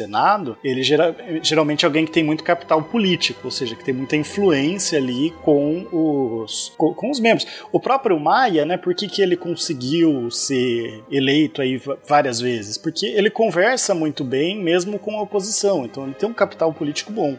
Então até a oposição vota nele. E, e na prática, cara, o que a gente viu no Brasil, eu acho que eu falei isso no, no início do cast, né? Desde 2014, 2015, desde que tem a, a ruptura é, 嗯 bastante grave, é, principalmente 15 16, né, quando, quando entra o Cunha, né, como, como presidente da Câmara, e ele entra com o apoio da Dilma à época e rompe com ela no meio do, do mandato, e é, acaba sendo o protagonista do impeachment dela, né, foi, não só por ter aberto o impeachment, porque, dado que é uma, uma, uma questão que, de fato, emerge do, da presidência, né, é o presidente que coloca em pauta uma votação de impeachment ou não, mas ele não só coloca a votação como ele, na prática, ajudou a articular, né? Ajudou a viabilizar, de fato, é, não só uh, com. É, de, na, na de chava, né? Falando, usando a influência, mas em todo o processo dificultando ao máximo a presidência é, é, da Dilma na época do segundo mandato dela, que já vinha enfraquecida, que já vinha com diversos problemas junto à população, que já vinha com uma queda é, brusca na popularidade desde o primeiro mandato, né? É, é, e, e desde então tem o impeachment dela, o Temer assume, o Temer assume e, com algum com pouco apoio populacional, mas muito respaldo político. Uh, e quase no início tem lá os escândalos das malas, né? Da JF e tudo mais. E, e o quase impeachment dele, mas a, a, o que de, na prática isso acaba acontecendo é que o, o Maia, né? Que entra depois do, do Cunho, antes do, do, do, Maia ainda tem o Valdir Maranhão, mas por alguns meses, mas enfim, o, o, o Maia, quando entra, ele. Ele na prática vira quase que um primeiro-ministro. Porque o Temer não tem mais nenhuma força política, né? O Cunha já era um pouco, mas acaba tendo o impeachment e logo depois ele é preso, né? É, e, e, aí vem o Valdir Maranhão, que fica pouco tempo, mas o Maia assume com um Temer enfraquecido, ele, ele vira praticamente um primeiro-ministro. Uh, e quando vem o Bolsonaro, que chega com um respaldo populacional gigante, justamente que o André traz, ele, ele chega com muita influência da, da população por conta do voto, que tem um voto muito expressivo no segundo turno, mas pouquíssimo capital político. Até porque parte da plataforma dele é justamente de a, é, é, acabar com a velha política, não vou me. não vou falar com o Congresso, só bater em cima, só bater em cima. E aí, quando ele começa a perder o controle de narrativa, vem pandemia e tudo mais, e inclusive ele se aproxima do Centrão, mas durante algum tempo o Maia, mais uma vez, vira quase como se fosse um primeiro-ministro. É, é, é fazendo mais política, né? Atuando de forma mais política que o próprio presidente, que acaba tendo que ficar se proteger para ficar no, no, cargo, né? Na prática. Vide a reforma da Previdência. A reforma da Previdência eu acho que é o, o, grande exemplo disso agora no governo Bolsonaro, que é uma reforma que não passou no governo do Temer por conta do escândalo das malas, mas já era para ter passado lá, é, ante a, a configuração política da, naquele momento. Chega o governo do Bolsonaro e, e não tem nenhuma, é, nenhuma ação proativa do governo para aprovar a reforma. Pelo contrário, ele demora para pautar, o Guedes não, não, não se articula politicamente, a Câmara fica extremamente é, é, é, afastada dele, e é o Maia que articula a votação. E é ele quem faz passar, de fato. E mais recentemente, a aprovação do auxílio emergencial, né? Que não vai ter, não vai ter, o governo fala, ah, talvez tenha aí 200 reais, o Congresso aprova 500 e o governo, ah, tá bom, te dá 600. Mas assim, é um negócio que se o Congresso não se move, o governo não se, não, não se mexeria. Então, o que a gente tem visto desde 2015, 15, 16, é esse o Congresso, principalmente a Câmara, com uma, um, um poder político grande, a lá um primeiro-ministro, né? É claro que não exatamente como primeiro-ministro, tem muita diferença, mas eu digo, anti-vácuos de poder pontuais, ante o impeachment, ante o enfraquecimento do Temer e ante o enfraquecimento do Bolsonaro, não existe vácuo de poder, a gente sempre fala isso. E eles ocuparam esse, esse vácuo. Agora o Lira tá, tem uma proximidade com o Bolsonaro, mas tem uma relação bem diferente do que tinha o Maia, né? Mas de qualquer forma, tá uma empresa por independência e tudo mais.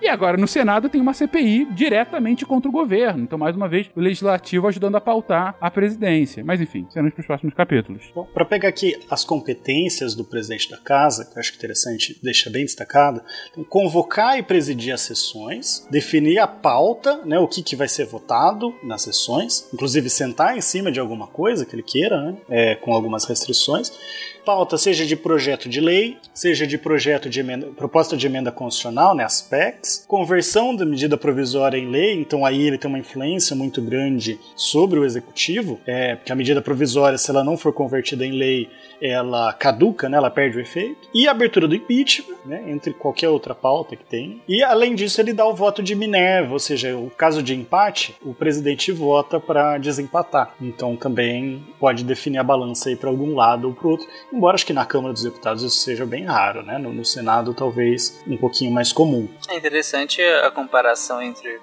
as divisões de forças, né? Nesse, você falou, citou a questão do voto de Minerva, a, a, a, a, separação de forças no Senado brasileiro e a gente comparando com o Senado americano, né? E aí o Sorrilha pode falar muito melhor, mas no Senado americano a gente tem hoje a casa dividida entre meio a meio, é, exatamente entre democratas e republicanos. Só que quem dá o voto de Minerva é a vice-presidente Kamala Harris, né? Que é democrata nesse sentido. É, porque lá o vice é o presidente do Senado. Né? Uhum. Ele, tem o, ele tem o papel de conduzir as votações, né? É diferente aqui do Brasil, por exemplo, que tem o Senado tem um presidente próprio. Mas... É um jeito de você dar um papel, alguma coisa para o vice fazer. É, porque naquela época, voltemos à Constituição, né? O, não existia o, vice, era o que ficava em segundo lugar, né? Então até para quem gosta de Hamilton, tem uma hora que fala do John, a, a musical Hamilton, tem uma hora que fala do John Adams e aí o Hamilton fala assim: explica para ela que o Adams nem tem um emprego de verdade, né? Porque ele era o vice, né? Então você dava essa função para ele de conduzir a, as votações do Senado. Eu achei que você estava falando da pessoa, né? Quem gosta de Hamilton, eu tava pensando aqui, né? acho que só o Sorrilha.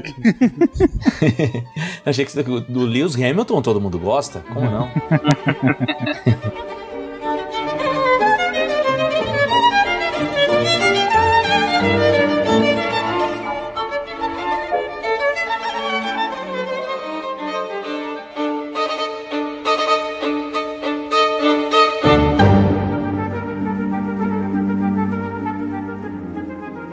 voltando aqui, geralmente a, a gente tem uma votação começando pela Câmara, passando pelo Senado. Pode ter alguns casos de começar uma votação pelo Senado, mas é, é mais raro. E tem votações também que são no Congresso Nacional. Tá? O Congresso Nacional, que é a união das duas casas. Elas costumam. É, não, não costumam se juntar para fazer as discussões, faz como se fosse separado mesmo, mas aí você vai ter alguma diferença no, na, no sistema de tramitação, tá? Então o Congresso Nacional ele é composto por todos os deputados e senadores, e a mesa diretora é composta de forma mista entre deputados e senadores, mas o presidente é sempre o presidente do Senado. É... E aí, dentro de cada casa, você tem a organização em comissões, porque para votar no plenário, às vezes é, é muita gente, né? principalmente na Câmara dos Deputados, é muita gente para votar, e às vezes tem algumas discussões que são mais técnicas, que não vale a pena ficar discutindo todo mundo. Né? Quem já participou de, de qualquer assembleia, de, de coisas, sabe como que é, né? Vai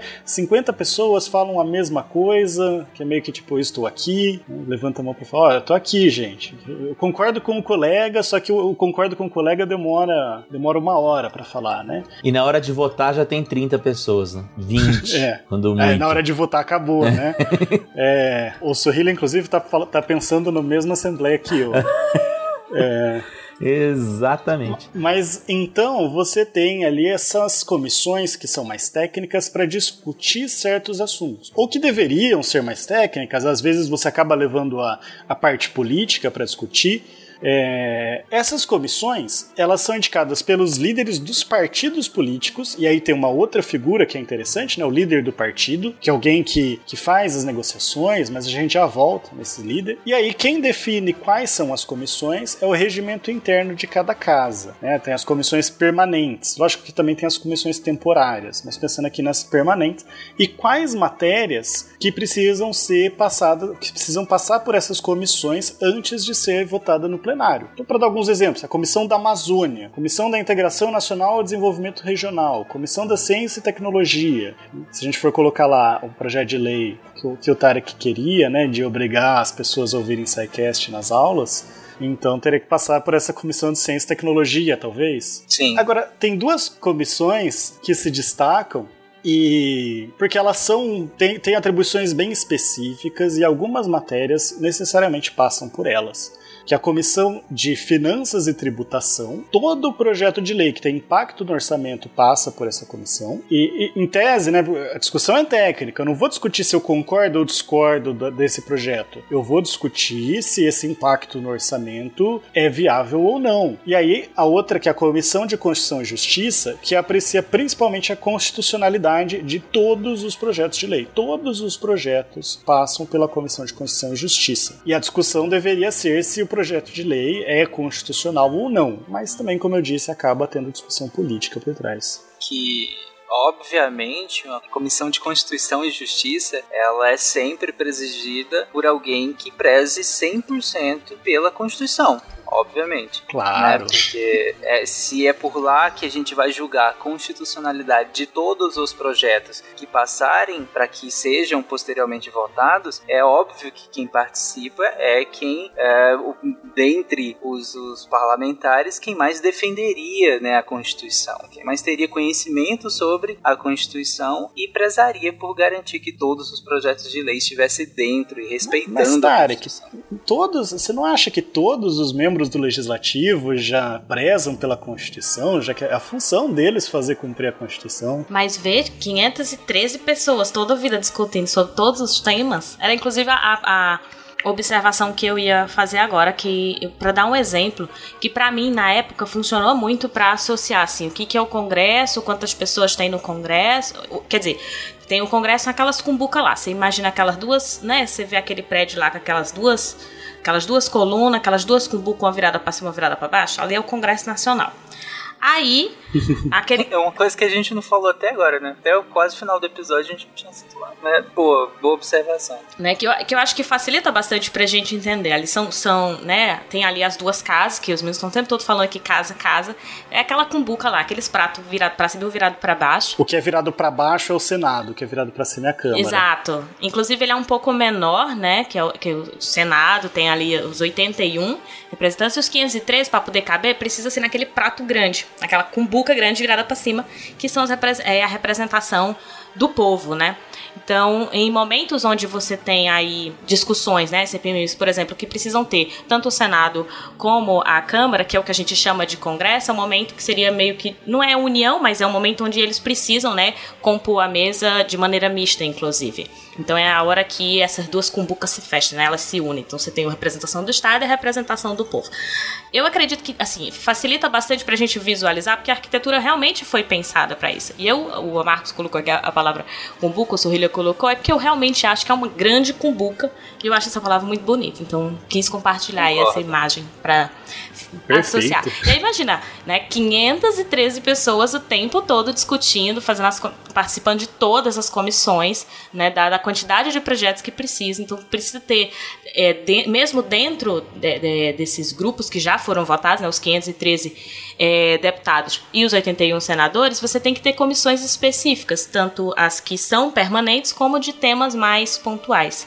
E é muito interessante porque tem questão que é realmente técnica, de às vezes uma falta de conhecimento de um tema na hora de fazer o projeto de lei, ou algo que precisa ser refinado ali para ficar mais claro, você já resolve nas comissões, não precisa votar todo mundo, né?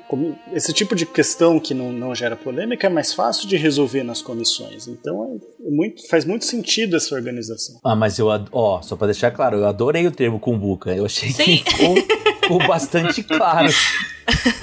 Eu achei perfeita a analogia.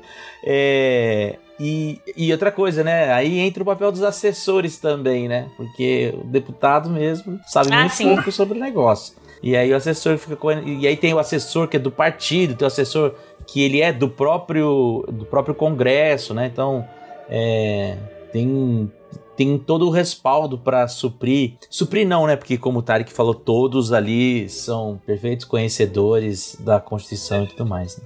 Mas é justo, né? Porque se a gente. Se a, se o, a Câmara é a casa do povo, né? E a gente precisa de pessoas que sejam do povo. E aqui do, não necessariamente você tem total conhecimento legal sobre o que, que se passa. E até. E não só legal, mas a gente tem regimentos internos, né? Que. Com, com as próprias regras a serem seguidas ali dentro. Então a- o papel dos assessores é fundamental nesse sentido, né? De, de passar esse conhecimento para o parlamentar, para que o parlamentar eh, realmente exerça o seu papel ali dentro, né? Dentro do que está no regimento interno e dentro do que eh, rege as leis e a Constituição acima de tudo, né? Nesse sentido. O assessor ele dá a ferramenta, dá o, o- a, a ferramenta inclusive teórica ali para que o para que o deputado, representante do povo, leve a vontade do povo para um projeto de lei. Então acho que seria mais ou menos essa a ideia, pelo menos de uma forma Sim, sim. romantizada. É, Ideal. aqui só pra em off. O, o- isso dá um poder pro cara, porque, por exemplo, a gente, quando, quando trabalhava lá na Câmara em Ribeirão, tinha um assessor jurídico do vereador e tinha um assessor jurídico da Câmara. E aí, às vezes, a gente tava bolando alguma lei e tal, não sei o que, chamava o cara pra ver se tava certo ou se tava errado, se, se podia ser assim, se não, se tava de acordo com o regimento e tal. E o cara falava, você não sabia se tava ou não tava, né?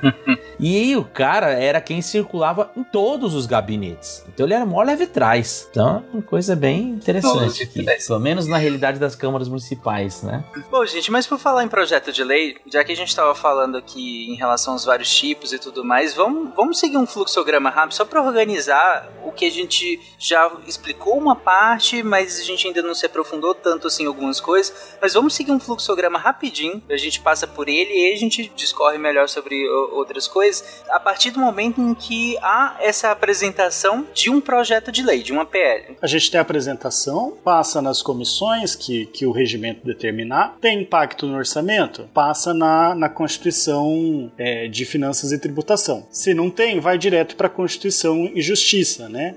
Da de Finanças e Tributações, de qualquer jeito vai para a Constituição e Justiça. Algumas matérias vão para o plenário, né? E aí são votadas em turno único, tem que ter um quórum de pelo menos 257.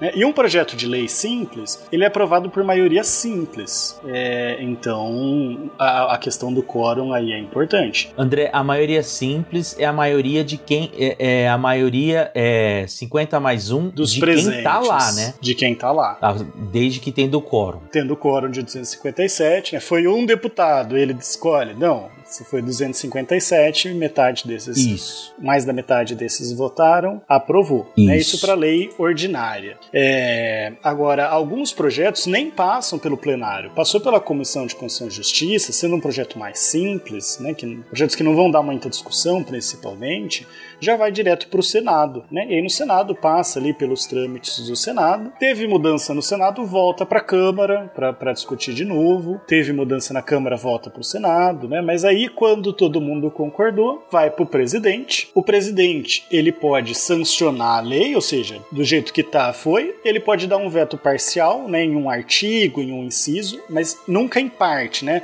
Vou vetar aqui uma palavra. Às vezes até faria sentido isso, mas para evitar de tipo, vou evitar aqui a palavra não, né? Então, em vez de não pode fazer isso, eu veto a palavra não e pode fazer isso. Não, não dá, né? É, Então ele veta um artigo inteiro ou veta a lei inteira. Ele tendo vetado, esse veto volta para análise né, do Congresso Nacional aí e o Congresso Nacional pode derrubar o veto ou não, aí por maioria absoluta, não pode ser maioria simples. É, só para a gente pegar aqui os projetos que passam ou não pelo plenário, né? Precisa ser votado no plenário, entre outros, mas só para alguns exemplos, a lei complementar. Lei complementar, é, a própria Constituição costuma pedir né, que essa matéria vai ser regida por lei complementar. Ela é uma lei para complementar algo que já está na Constituição. E aí também precisa de quórum, um quórum maior que a maioria absoluta, ou seja, não importa quem está lá, é maioria de todos os membros da casa. Só para explicar um pouco mais detalhadamente, gente, de lei complementar. Se você pegar a nossa Constituição, que já é uma Constituição grande, não dá para você entrar no mérito mérito de minúcias com relação ao que está lá. A Constituição vai dizer coisas mais amplas sobre quais são as regras que devem definir o que, é o Brasil. E aí chega a Constituição e fala: olha, é isso aqui que a gente acredita, mas as minúcias disso aqui a gente vai ter uma lei específica que vai definir, para não ter um calhamaço aqui só. Ou porque a gente ainda não quer definir agora, é um negócio que a gente vai pensar com mais detalhe depois, ou porque a gente não tem concordância agora. Isso é, é hoje em dia a lei complementar é muito isso. Pra facilitar é. a mudança. Exatamente. Também. Eu quero aprovar uma mudança agora, só que eu ainda não tenho, eu não construí um consenso aqui entre os políticos para saber qual que vai ser a mudança. A gente só sabe que quer mudar. Então a gente aprova uma lei agora para depois vir alguma lei complementando, detalhando de, de forma mais minuciosa aqueles pontos. Código Civil, Código Penal também precisa passar no plenário, lei de iniciativa popular, mudança na comissão, é, projeto em regime de urgência, né, que tem que é votar de forma mais acelerada para não ser feito também a toque de caixa, também passa ali pelo, pelo plenário, tá? É, entre outros. Tá? É, pareceres divergentes na, nas comissões, é, ou o próprio, assim, para não ficar tipo, ah, vou passar aqui na comissão, vou direto pro Senado porque eu sei que eu vou perder. Não, cabe recurso sempre para pedir votação no plenário. Mas matérias que são mais simples dá para ir direto, né? Facilita um pouco a votação. E aí, nesse ponto, uma outra coisa que você trouxe antes com relação a, ao veto, né? Ao veto do executivo. Esse acaba sendo um uma das coisas que eu acho mais interessantes nesse sistema de pesos e contrapesos que a gente tem. Então, assim, da lógica de o legislativo está o que é formado ah, pela representação ou dos estados ou da população daqueles estados, ele definiu uma nova legislação e aí ele aprova. Assim que ele aprova, ele manda para o executivo, que é o mandatário maior e é quem vai executar efetivamente aquela lei, né? É, e fala: executivo, você concorda com isso? O executivo vai e vê o que, ele concorda, discorda e, e, e dá o, o, parecer dele, né? E aí, mais o, o, legislativo ainda tem a chance de derrubar o veto do executivo, porque no final do dia é um poder muito grande para uma pessoa só definir os rumos da nação e o presidente teria isso. É seria quase o antigo poder moderador de Dom Pedro, né? Mas não, o,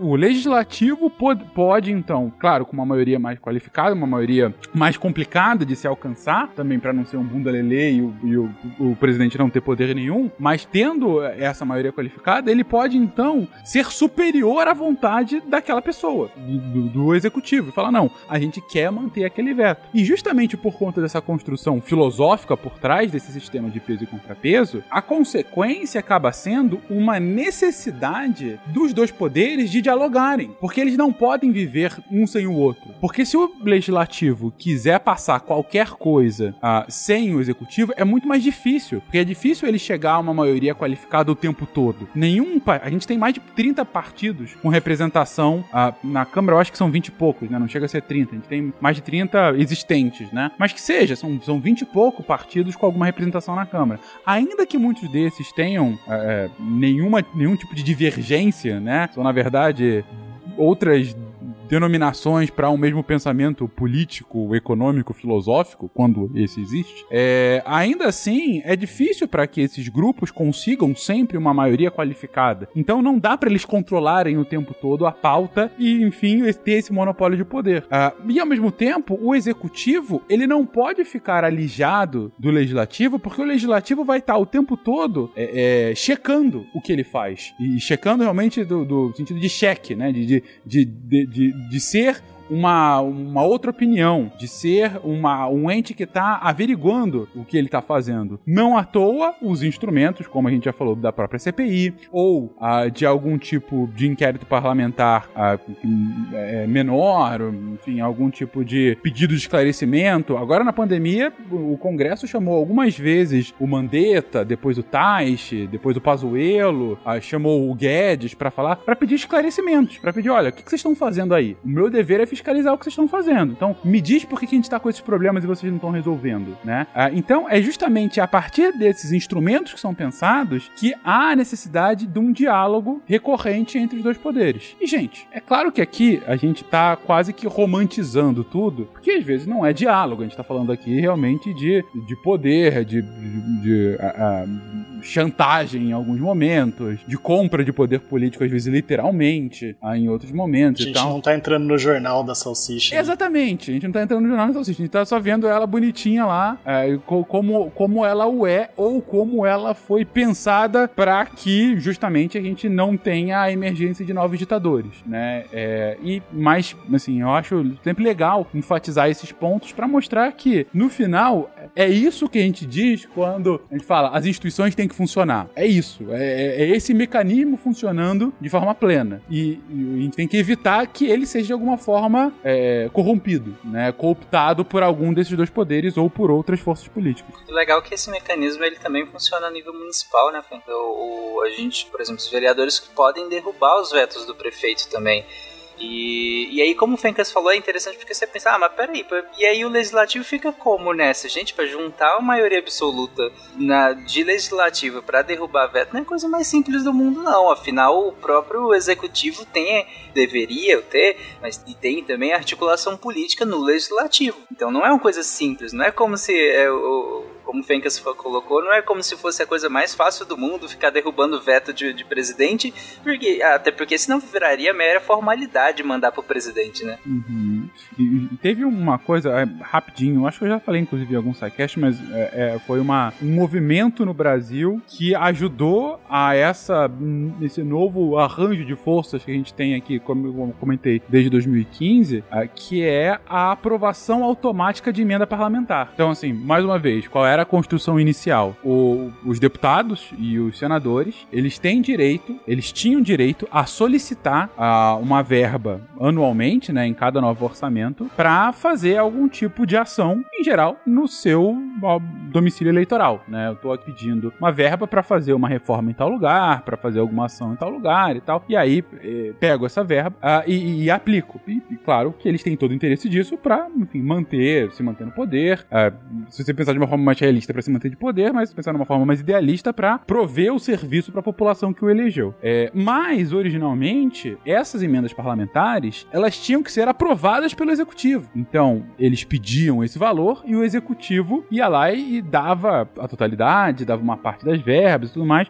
Ou seja, você tinha esse cheque. Desde 2015 ou 2016, agora eu não lembro quando é que, quando é que foi a mudança, é, não é mais necessário a solicitação para o executivo. A emenda parlamentar já é automática. Com isso, o executivo perde um dos gatilhos que ele tinha justamente para negociar é, é, assuntos, pautas importantes para o executivo. Ah, mas isso não era negociação, isso era chantagem. Isso é um dos principais capitais que você tem, que é o próprio capital, que é, que é, que, que- que é o recurso, que é o orçamento, né? É, e isso era comumente utilizado, e muitas vezes os partidos de minoria falavam, ah, mas eles não aprovam a minha, agora eles vão começar a aprovar, é, eles não precisam mais aprovar, eu vou ter sempre tudo mais. Assim, tem, seus, tem, tem, suas vantagens e desvantagens, né? Tem suas críticas e elogios, uma alteração dessa. Mas você entende, antes você tinha um equilíbrio maior aí. Hoje, essa balança está pendendo mais pro legislativo também nessa parte. Se O o executivo perdeu um dos instrumentos que ele tinha, justamente de negociação com o Congresso. É, mas aí volta aquela observação que a gente fez lá no início, que justamente o poder legislativo, por ele ter tanto poder, é que é necessária essa quantidade de pessoas pra gente dividir,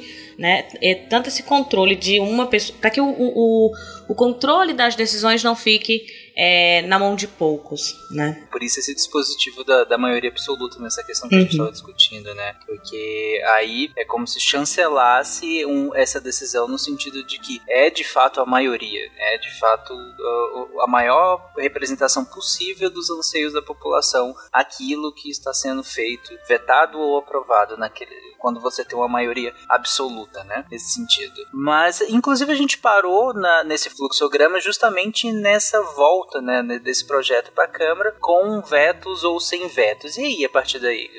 Sendo é, vetado, a Câmara pode derrubar com a maioria absoluta, e aí, se derrubou o veto ou não, tá aprovado, a gente tem uma lei. É, uma coisa que é interessante, é, e também pensando nessa questão de você precisar acelerar esse processo, que tem muitas, muitas pessoas para discutir, que é o colégio de líderes, que eu tinha mencionado lá em cima, é, porque a ideia, principalmente na Câmara, que a gente vai tra- trabalhar um pouco melhor isso no, no quando for falar da eleição em si, Mas o mandato da Câmara, por ser voto proporcional, ele não é do deputado, e sim do partido.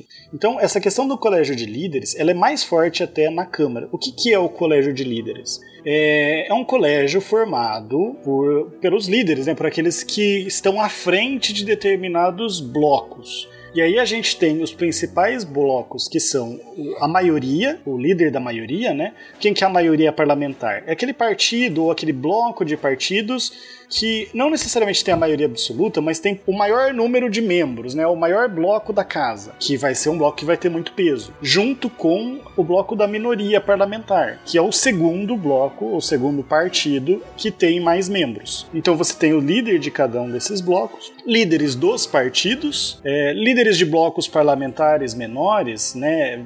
das bancadas aí, por exemplo, é, o líder do governo também, que vai representar os interesses do governo, e esse esse colégio de líderes, ele muitas vezes vai discutir algumas questões entre eles, para já alinhar posicionamentos ou não, e geralmente fazer né, alianças, esses blocos, eles geralmente já vêm com um direcionamento do líder de que sentido votar. Né? O líder ele pode votar, pode deixar livre o voto também. Acontece muito de é, o líder, por exemplo, ele vincula o voto, todo mundo tem que votar a favor desse, desse projeto de lei. Mas vocês dois que representam interesses desse setor, vocês dois deputados, por exemplo, podem votar contra. A gente deixa vocês livres porque a gente sabe que tem interesse eleitoral. Lógico que só vai fazer isso se souber que vai passar de qualquer jeito, né? Mas então esses líderes, eles definem como que o partido vai votar. Então quando eles vão discutir no colégio de líderes, eles já sabem quantos votos eles têm. E isso facilita muito já você fazer acordos ou não para ter eventuais mudanças no projeto, mesmo antes de ir para votação no plenário, para já ir meio que acertado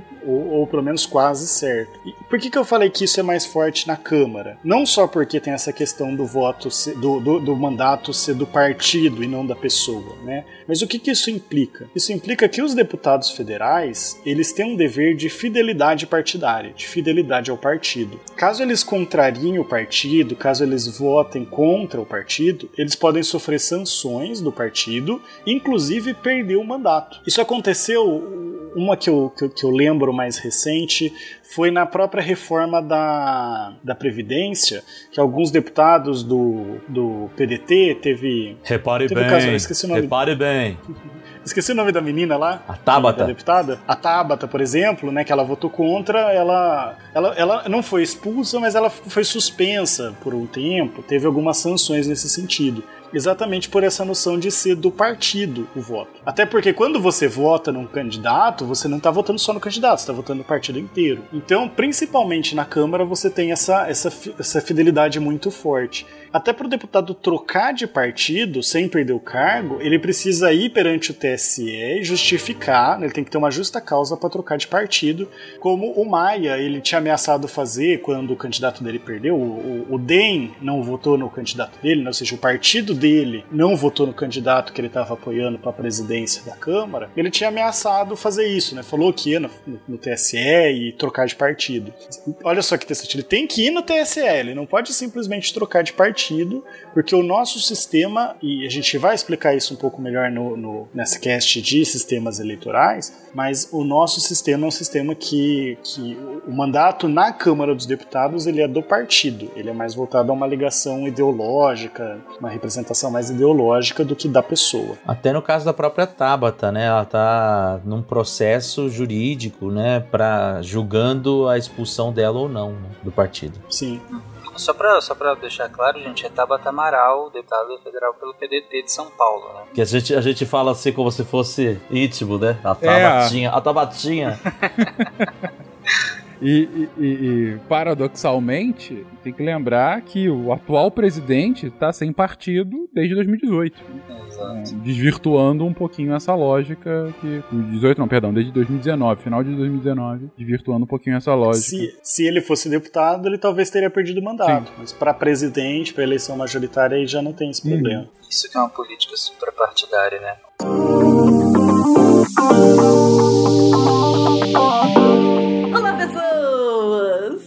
Aqui é Debbie Cabral me infiltrando no meio desse cast, porque afinal de contas não há uma lei que diga que eu não posso. entrar onde eu quero.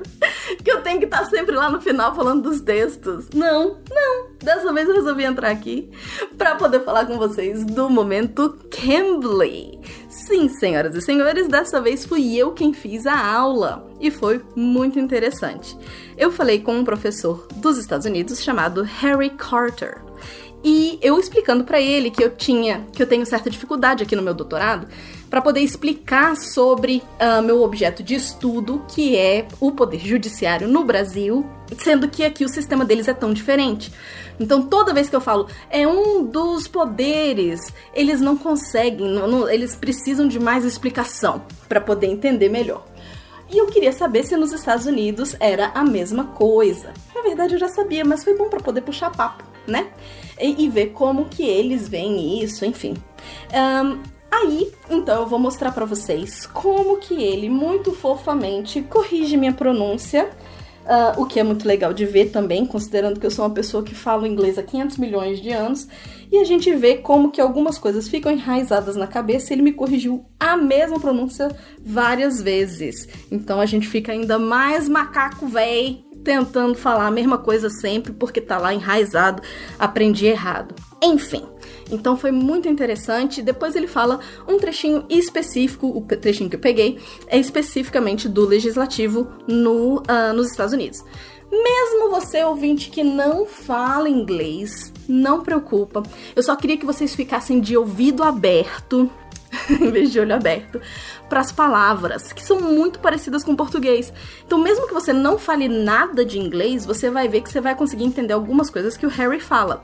Senado, Congresso, um, legislativo, e que eu falo também, né? Porque eu tô, tô lá falando inglês, então, uh, legislativo, judiciário, uh, executivo, presidente, enfim, tem, tem várias palavras que estão uh, que, são, que são muito próximas do português.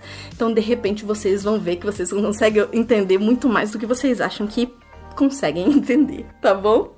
Então, vamos ouvir? Toca, DJ! you could tell me how the how those powers are divided. In Brazil, we have three branches: the executive, the legislative? Executive legislative. Legislative. Oh god again. Legislative and, and judiciary. Judici- yeah judiciary or judicial yeah. Uh, is it the same in the states? Yes. Okay. So the judici- the, the legislative the legislative. Le- legislative correct. The legislative is the one responsible for making the laws. Correct the legislative branch consists of the House of Representatives and the Senate, and they are two separate governmental bodies, and they both work together to create laws. E aí, pessoas? Curtiram? Curtiram? Eu curti muito. Então, se você tá curioso para saber como que funciona o Cambly, um, acessa lá cambly.com. Cambly C A M B LY. A gente tem para vocês um desconto de 30% nos planos trimestrais. As primeiras pessoas que acessarem usando o código SciCast3 com 30 conseguem esse desconto de 30% nos planos trimestrais do Cambly. Ah, Deb, mas eu não sei ainda assim se eu vou curtir e tal, pá, pá, pá. Você tem a possibilidade de fazer aquela aula marota grátis, né? Antes de você assinar e, enfim, e, e, e usar os 30% de desconto que a gente tem aqui para vocês.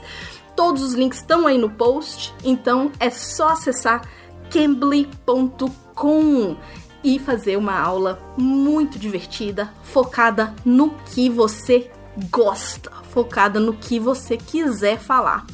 É isso, pessoas. Até a próxima. Ou, quer dizer, até daqui a pouco, porque eu continuo lá no final falando dos textos, hein?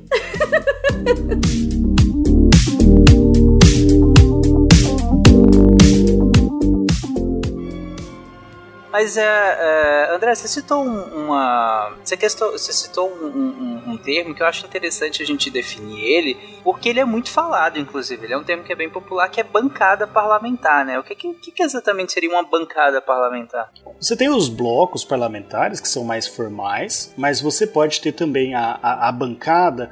é, ela pode ser informal, pode ser só uma junção de interesses, ou pode ser realmente essa junção de dois partidos, de mais ou mais partidos, para atuar sobre uma mesma liderança, o mesmo líder que vai trabalhar nesse colégio de líderes. É, então, você tem interesses, mas o seu partido às vezes não sozinho não vai ter muita força, você se junta com outro partido para defender esses interesses. É, das bancadas mais famosas, eu até dei uma pesquisada, mas eu não consegui achar se elas são bancadas formais, né? Por exemplo, a bancada da bala, a bancada da, da a bancada ruralista, São as mais famosas, né? O BBB. o BBB. Boi Bala Bíblia. Eles podem ser mais formais, no sentido de, ó, temos aqui, estamos juntos, temos o mesmo líder e vamos votar em conjunto, ou pode ser realmente só mais no sentido de ter um interesse comum e, e discutir certas questões, não todas em conjunto. Tem uma aqui que é bem famosa também, que é a Frente Parlamentar Ambientalista, que tem já alguns anos, que, que fala justamente sobre a temática ambiental. né?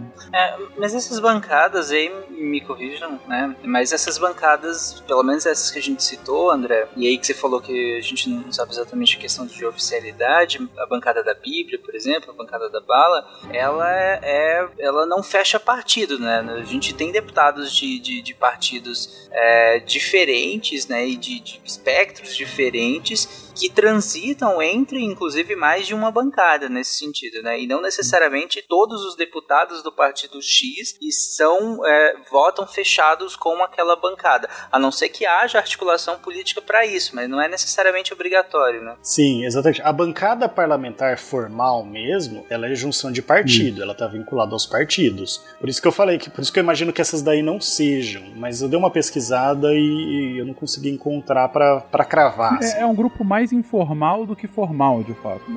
E, Exato. e aí não é desmerecendo a formalidade. É porque, de fato, não é uma representação de um partido. Eles não estão falando, sabe, é- é- é, legalmente ou eleitoralmente a partir daquele espectro. É uma- um tema em específico que acaba unindo aqueles deputados. Às vezes um tema que é, de fato, suprapartidário. Às vezes um tema que, que é, é, acaba andando muito no espectro, porque acaba sendo um tema caro a deputado A e deputado B, entendeu? Ou senador A, senador B. Então, por exemplo, essa frente parlamentar ambientalista que eu comentei. Tema de defesa do meio ambiente. Ah, em geral, a não ser, desculpa a sinceridade para algum aloprado, é, não, não tem uma questão. Defesa do meio ambiente não é uma questão é, de direita ou esquerda. É uma questão que transversal, né? Você pode discordar de como fazer, mas a causa em si acaba sendo comum. Então, nessa, nessa frente, você vai ter partidos mais à direita, você vai ter representantes de partidos mais à direita, hum, de partidos mais à esquerda, que muitas vezes, inclusive, vão discordar internamente, mas que continuam ali dentro como uma forma de, de articulação para determinada causa. Ambos, a mesma coisa para uma, uma, uma, uma bancada é, ruralista,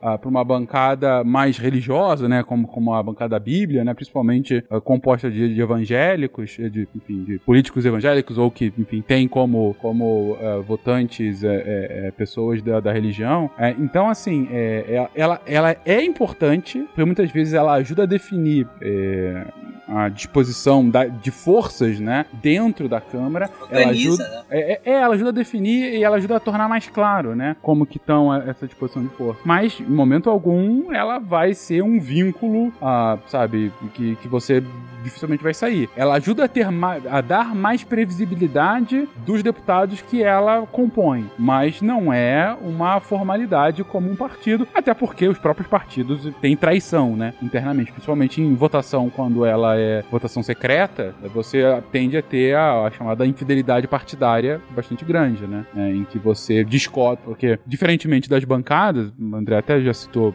aqui, os partidos em muitas votações eles dão determinações, né, e eles formalizam essa determinação. Então você vai, vai ter uma, uma votação em plenário grande e aí vai partido A, ah, o partido A, ele vai votar sim. Partido B, partido B vai votar não. Partido C, o partido C libera a bancada. O né? que, que é isso? O partido C não tá querendo marcar uma posição. Você pode votar como você achar mais conveniente, né? Agora, aqueles que falam sim ou não, quando é uma votação aberta, eles vão acompanhar os caras, se eles acompanharam ou não. Se, se aqueles, as pessoas que representam aquele partido de fato foram com o que a liderança falou. E volta e meia você tem problemas com, com relação a esse tipo de infidelidade. Seja porque aquele candidato discorda naquele tema do restante do partido, seja porque é um cara que já tá mesmo para sair, enfim, só tá querendo marcar posição, ou algum outro tipo de, de motivo. E aí, quando a votação é fechada, que você não consegue nem saber como o deputado votou, aí a infidelidade, aí é bunda lelê, né? Você tem, assim, orientação, mas, enfim, é, a, a, o nível de infidelidade é gigante. Isso aqui é interessante pro deputado falar, ah, é injusto, né? O cara tá lá defendendo as pautas.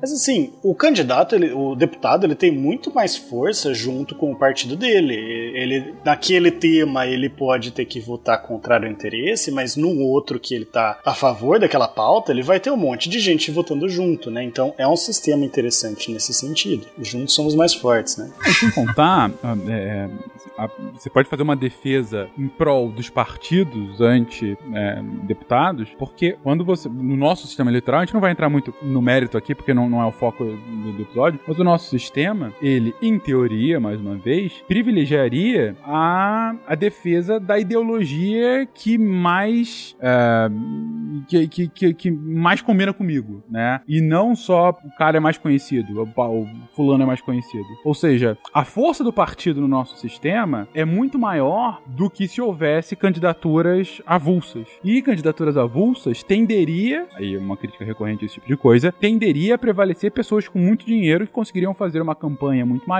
e aí angariar mais votos. E aí diminuiria, por exemplo, o potencial de representação de minorias, né? Ah, e que teria um peso muito grande em desempatar a pauta. Né? Exatamente. Né? Poder ir para um lado ou para o outro. Exatamente. Ou seja, ah, havendo uma preponderância de indivíduos sem partido, né? Se isso fosse possível, candidaturas avulsas ou se não existissem partidos políticos, um potencial futuro desse é a concentração ainda maior de forças de quem já tem o poder anteriormente, porque são eles que conseguiriam numa eleição chegar mais próximo da população e ter um maior número de votos. Ah, mas isso já acontece aqui. Não nego, de fato você tem essa representação muito, muito grande, mas o potencial seria ainda maior, né? Ou, ou de outra forma, um menor potencial de representação de minorias políticas. Ah, e isso poderia ser um problema grande aí, uma plutocracia ainda maior. Gente, eu acho interessante agora que a gente descreveu. É, na verdade, agora a gente acompanhou essa, essa tramitação das leis tudo mais, e antes descreveu como é que funciona cada um do, desses, dessas instâncias. Eu, se, é, eu acho que seria legal a gente definir as competências, essas diferentes competências que a gente tem quando a gente olha para o legislativo federal e compara ele com o estadual e com o municipal, que é onde de fato todo mundo mora é, em cidades, né? Então, como que se dá essa, essas competências, se dão essas competências? O legislativo ele tem várias competências atípicas, aquelas que não é bem o que ele deveria fazer, mas que para freios e contrapesos a gente coloca, como a própria CPI, a CPMI, né, em que é uma comissão temporária feita para julgar, para julgar não, para averiguar certos fatos, julgar contas, né? Mas as, as duas principais competências típicas do legislativo é a de legislar, de criar leis, né, leis que vão reger o próprio governo, que vão reger os cidadãos, vão criar direitos, criar deveres, né, ou modificar. E lógico que tem dois limites aí na Constituição, que é um limite negativo. O legislativo ele não pode criar uma lei que fira direitos fundamentais ou direitos humanos. É, tem uma discussão sobre onde entra os direitos humanos, mas acho que não convém entrar muito aqui. É, se eles tem nível constitucional ou não, a gente retoma isso num outro cast.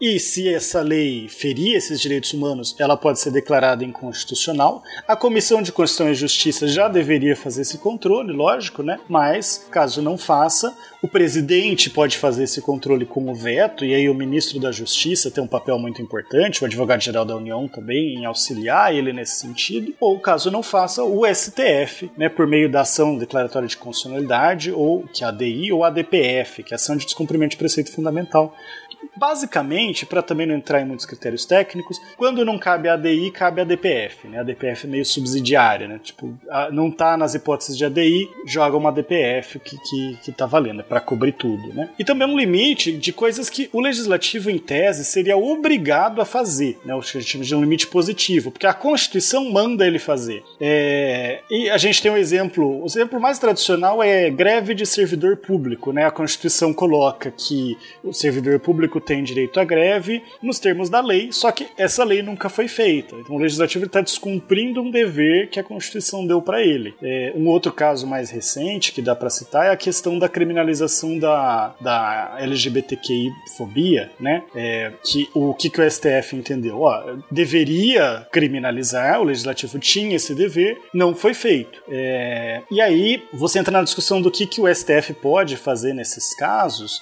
Também a gente entra mais para frente quando a gente falar de poder judiciário especificamente, mas o que tem sido aplicado é que o STF ele usa de analogias ou usa de interpretações mais amplas para suprir essa falha do legislativo. Né? Por exemplo, no caso de lei de greve do servidor público, falou, aplica no que couber a lei de greve do, dos privados. Até hoje não existe essa lei, né? desde 88 que deveria existir. No caso da, da LGBTfobia, ele falou, ó, aplica aí, entende-se que é uma forma de racismo, então aplica-se a lei de racismo. Então foi uma forma de suprir essa, essa falta do, do legislador, mas que vai criar várias polêmicas, tá? É, aí, lógico, no caso do, do, da Assembleia Legislativa, tem que observar tanto a Constituição Federal, né, na verdade não é a Constituição Federal, a Constituição da República Federativa do Brasil, né, quanto a Constituição Estadual. No caso do município, além dessas duas constituições, a lei orgânica do município, que faz esse papel a nível municipal. Então, é, tem essa competência de legislar, e no Brasil, diferente dos Estados Unidos, né, nos Estados Unidos você tem crimes municipais, ou seja, o município pode criar um, um crime, um tipo penal, que a gente fala. No Brasil, as competências elas são muito mais concentradas no legislativo federal, ou seja, no Congresso Nacional. E sem entrar muito em quais são essas competências, né, mas a gente tem umas classificações. São competências as privativas, que só cabe à União falar sobre isso Quiser falar de direito civil, direito penal, é, trânsito, transporte, propaganda comercial, educação nacional, né, fazer as diretrizes básicas da educação nacional. Então, lá no artigo 22 da Constituição, se quiserem olhar todas, né? São bastante, então não vamos falar todas aqui. É, então, essas só a União pode fazer leis. Se o Estado fizer uma lei sobre direito civil, essa lei é inconstitucional, é, por uma questão formal mesmo. Aí a gente tem competências concorrentes, que geralmente o Congresso Nacional faz uma norma mais geral, aí os estados e os municípios eles vão especificando conforme as necessidades regionais, as necessidades locais, é, sendo que se não tiver a lei geral, aí lógico que o Estado também vai, ele pode criar uma lei no lugar da União, mas em geral a, regra é essa. Por exemplo, é, direito tributário, você, ou seja, cobrar imposto. Você tem as regras gerais que a União coloca, o Código Tributário Nacional é feito pela União, mas cada Estado vai regulamentar ali dentro do, do seu interesse essa cobrança de tributos. É, a regulamentação de florestas. Você tem uma, uma. Essa eu acho interessante, né? Porque o Estado ele vai fazer, por exemplo, Código Florestal, ele vai ser geral. Agora, pro, pro Mato Grosso, convém fazer uma legislação que seja específica sobre Pantanal ou sobre o sobre o Cerrado, né? Ou às vezes, mesmo pensando Pantanal, pode ser que no Mato Grosso seja interessante você proibir caça ou pesca de determinada espécie, que no Mato Grosso do Sul talvez não faça sentido essa proibição. Então você tem essas adaptações mais específicas dentro das regionalidades, né? Patrimônio histórico, cultural também, é, cultura, ensino, é, de esporte, ciência, tecnologia, previdência social. Então, essas estão lá no artigo 24, para quem quiser olhar. É, inclusive, no caso da saúde, teve ADPFs recentes do STF, né, no contexto da pandemia, que falam exatamente dessa de quem compete, né? Quem compete falar sobre saúde pública. E o STF ele colocou que não, os Estados membros, ele não tirou a competência do, do governo federal, né? do legislativo federal. Isso é importante de definir, de colocar. Mas ele colocou que os estados têm sim competência para regulamentar questões é, regionais, questões é, municipais, no caso dos municípios. É, você tem também ainda na. Não seria bem poder legislativo, fugindo um pouco, mas você tem o poder constituinte de reforma, né, de fazer emendas à Constituição, que é só do, do, do federal, lógico. Né? O estadual, a Assembleia Legislativa, vai reformar a Constituição Estadual. É, mas aí, só para não deixar de fora, né, é um quórum um pouquinho maior. Quem pode propor, as, as, as questões de quem pode propor também são um pouco mais restritas. Mas aí o quórum é de 3 quintos em vez de maioria absoluta, né, uma maioria qualificada. E eu acho interessante que coloca duas votações em cada caso, ou seja, a Câmara tem que aprovar duas vezes, o Senado tem que aprovar duas vezes. Então dá tempo de você discutir melhor essas, essas questões, às vezes voltar atrás em algum ponto. É, é, é um pouquinho mais burocrático nesse sentido. Fora que a gente tem as cláusulas pétreas que não podem ser objeto nem de emenda constitucional. Que a forma federativa de Estado, a ideia de que os Estados-membros têm autonomia para fazer leis também, o voto, né, as características do voto, a própria separação dos poderes, não posso abolir o legislativo, é, e aí entra a questão que Fencas falou, né, de manter as instituições funcionando, e também os direitos fundamentais. Não só os individuais, né? O texto fala dos direitos individuais, mas os direitos sociais, os direitos políticos em geral, não podem também ser abolidos por emenda constitucional. Eles podem ser modificados só, mas a gente aprofunda isso também num cast mais pra frente. O Fencas gosta quando, quando já cravam casts no, nos casts oh, anteriores, né? já fica aí a, a, a promessa para os ouvintes ficarem pedindo para ele depois. É, sobre esse ponto, só dois comentários rápidos. O primeiro, é, com relação à, à, necessidade de dificuldade, né, de, de, de alteração de, de, questões constitucionais, faz todo sentido, né? Afinal, como a gente já falou no, no cast anterior sobre Constituição e reforçou aqui, a Constituição é o, é, é o defensor geral da da lei e da ordem, né? É aquilo que de fato faz do Brasil o Brasil. Então, alterar qualquer coisa que tá no, no cerne do que nos compõe tem que ser algo difícil, né? Para que não haja aventureiros que alterem a forma como a gente é, né?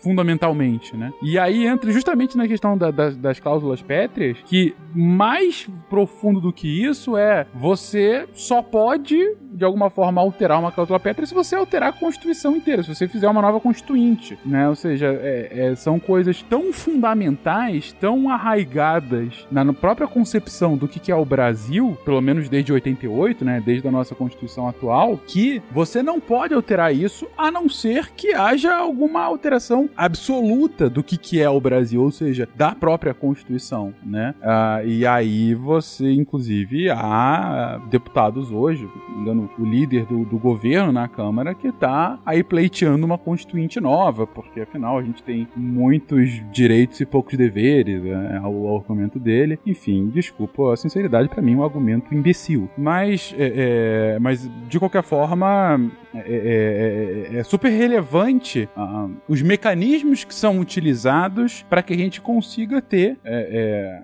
a, a, previsibilidade, né, de que mais uma vez essas instituições elas não vão ser finalizadas, elas vão continuar aí e vão continuar funcionando da forma que foram pensadas pela Constituinte na Constituição de 88. Então, só para a gente ver como que fica pouca coisa para o Estado e para o município, a Constituição fala, ó, o que não está proibido para o Estado, que é quase nada, fica, ele pode legislar, e questões regionais principalmente, o município, questão de assunto local ou para suplementar a legislação federal e estadual, também sobra bem pouca coisa, né? e o Distrito Federal, que acumula as duas, do Estado e do município. Além de fiscalizar o Poder Executivo, apreciar contas, coisas que até foram faladas durante o cast. E aí, então, pra gente fechar, Tarek, tem a questão da perda do mandato. Além da fidelidade partidária, você pode perder porque o próprio legislativo tá tirando seu mandato. É, aí tá lá, quem quiser dar uma olhada mais aprofundadamente, artigo 54 e 55 da Constituição, que vai falar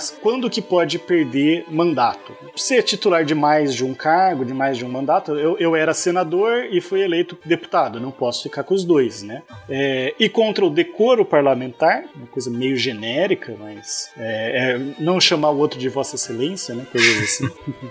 não comparecer é, em, cada legisla em cada sessão legislativa, né? ou seja, em cada ano, se você não for em pelo menos um terço das sessões ordinárias, a não ser que você tenha uma licença, uma missão, você também perde o mandato. Então, para forçar o pessoal a ir trabalhar, né? Olha aí, ainda é mais legal do que a fa- faculdade, hein? Na faculdade, se faltar um terço das aulas, é aprovado. Falta. pois é, é. Então, decreto da Justiça Eleitoral, e aí caso previsto na Constituição, algum, principalmente fraude na campanha, algum crime na campanha eleitoral, você também perde o seu mandato. É, a gente teve até o caso lá da senadora do Mato Grosso, a, a juíza Selma, que perdeu por. Foi uma irregularidade ali na, na, na campanha eleitoral, perdeu o mandato também.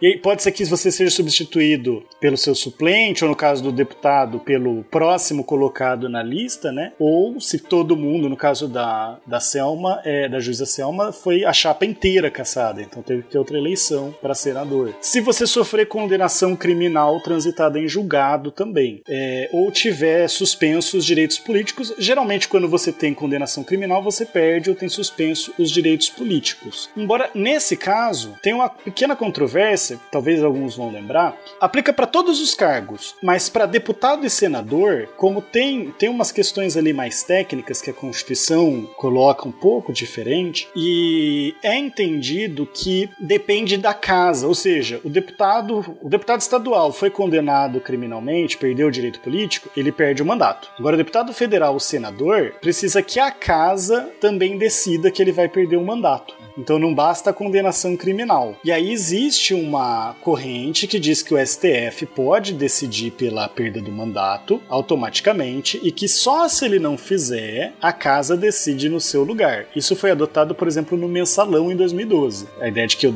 o, o STF pode tirar o deputado de lá. A outra corrente fala que não, que cabe sempre à casa decidir. O STF não pode tomar a decisão final. O STF decide, mas a casa tem que retificar, ratificar. Isso foi adotado pela segunda turma do ST, STF na ação penal 996, 2018, né, que teve até o caso, acho que foi o, o Aécio, né, que ele continuou exercendo o mandato dentro da compatibilidade lá do, porque o regime de prisão dele não era fechado. É, então existe essa divergência, mas em geral a pessoa, tirando esses casos, a pessoa foi foi condenada criminalmente, ela deveria perder o mandato. A, a divergência é só quem decide a perder é o STF, né, porque se for deputado é o STF que vai julgar mesmo, ou se é a casa, né, o Congresso, a, a Câmara dos Deputados, o Senado que precisa decidir essa perda de mandato. Bom, é isso, gente. Alguém quer contribuir mais em alguma coisa que não esteja que a gente ainda não tenha falado? Queria só comentar que, gente, no final do dia, parece muita fantasia o que a gente tá falando aqui do que de fato na realidade a gente vê. Mas é isso, a gente tem que pensar no melhor sistema possível.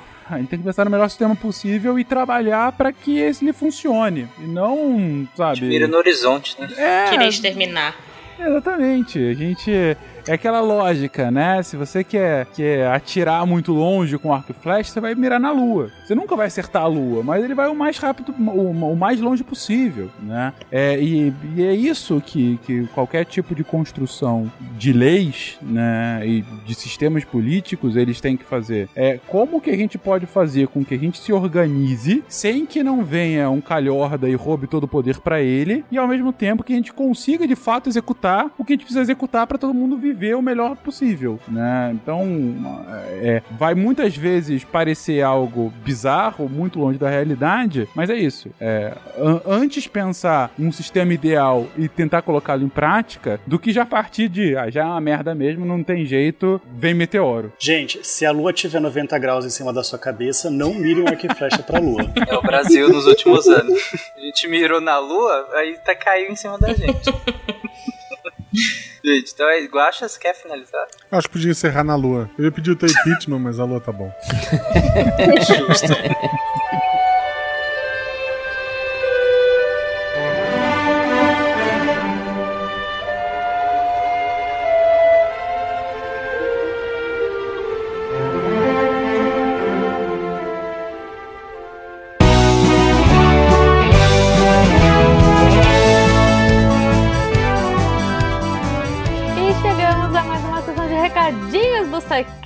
SciCast. Pois é, eu sou a Jujuba e tô aqui no final do episódio Porque a Debbie, veja, ela brilhou muito hoje, espero que vocês tenham gostado. E ela pegou o momento Cambly. Olha só, a partir dessa semana, eu e ela a gente vai tentar intercalar aí é, as conversas com os nossos professores do Cambly.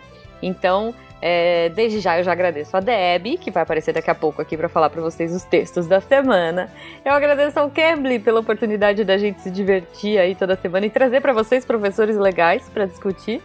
Então não se esqueçam, entrem lá no site cambly.com, conheçam. É, o link do professor também vai estar aí no post para vocês conhecerem. A Deb falou que ele é um fofo, que ela se divertiu. Então curtam aí, e eu quero agradecer a vocês, nossos ouvintes aí, nossos patronos, que a partir de um real pelo PicPay Padrim ou Patreon ajudam o Portal Deviante a tornar a ciência mais divertida e a manter o portal e todos os nossos podcasts aí é, com uma casa para ficar.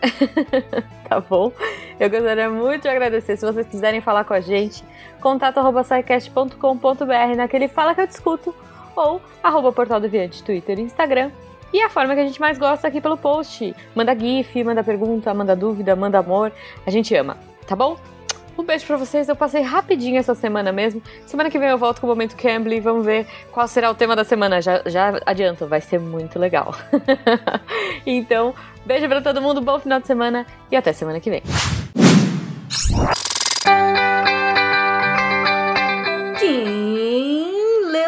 Textos da semana põe o dedo aqui, que já vai fechar. Eu li! Que maravilha, anime! E o que, que a gente teve essa semana? Segunda teve texto do Luiz Felipe Figueiredo. Entre a realidade distópica e a sonhadora utopia, a Rock Escola. Gente, eu amo, amo simplesmente quando os meus redatores e redatoras usam filmes, música, enfim, para poder dar como base para os textos deles. E apesar de ser um filme não muito novo, né? Vamos combinar que Rock Escola lá com Blackjack não é um filme recente. Mas a reflexão que Luiz Felipe faz tá muito, muito, muito legal. Corre lá pra ver. Terça-feira a gente teve resenha da Isabela Simeão, Torto Arado de Itamar Vieira Júnior. Eu já ouvi tanto desse livro que eu tô ansiosíssima para ler. E a resenha da Isabela Simeão foi simplesmente maravilhosa. Então, assim, se você tá pensando, tá na dúvida, ah, não sei se eu leio esse, esse livro e tal, leiam a resenha, vejam o que, que ela achou e vão ler o livro depois, porque parece que tá muito, muito bom. Na quarta-feira, anime, quer falar? Quarta-feira teve texto do Lene Machado, o estigma da carne vegetal no Brasil, inovação e sustentabilidade. É isso, gente. O Lenin, como sempre, impecável falando de carne vegetal. Esse tema aqui ainda é meio tabu para muita gente, então tá valendo muito a pena a leitura. Na quinta, a gente teve texto da Michele Mantovani, ou para mim, Hell. Hell fala a representação da química analítica na ficção. Esse texto da, da Michelle foi a partir de. Foi, a ideia foi dada a partir de uma ouvinte que estava querendo entender como que as pessoas sabem, como que os, os, os cientistas sabem essa formação dos, dos elementos químicos. E eu achei que a, a Michelle fez um trabalho incrível em explicar. Tá valendo muito, muito a pena. E na sexta-feira, anime? Sexta-feira, texto de novo do Teatro Protspinato. É a última parte lá do negócio da Hannah Arendt. Apontamentos atuais de uma obra do passado. sim, sim, sim, chegamos ao final dessa série de textos do Tiago que tá incrível, falando sobre Hannah Arendt, o totalitarismo em Hannah Arendt. Todos esses textos você encontra em www.deviante.com.br. E se você por acaso tem interesse em se tornar um redator deviante, e eu faço sempre campanha, mulheres, venham para o lado bom da força!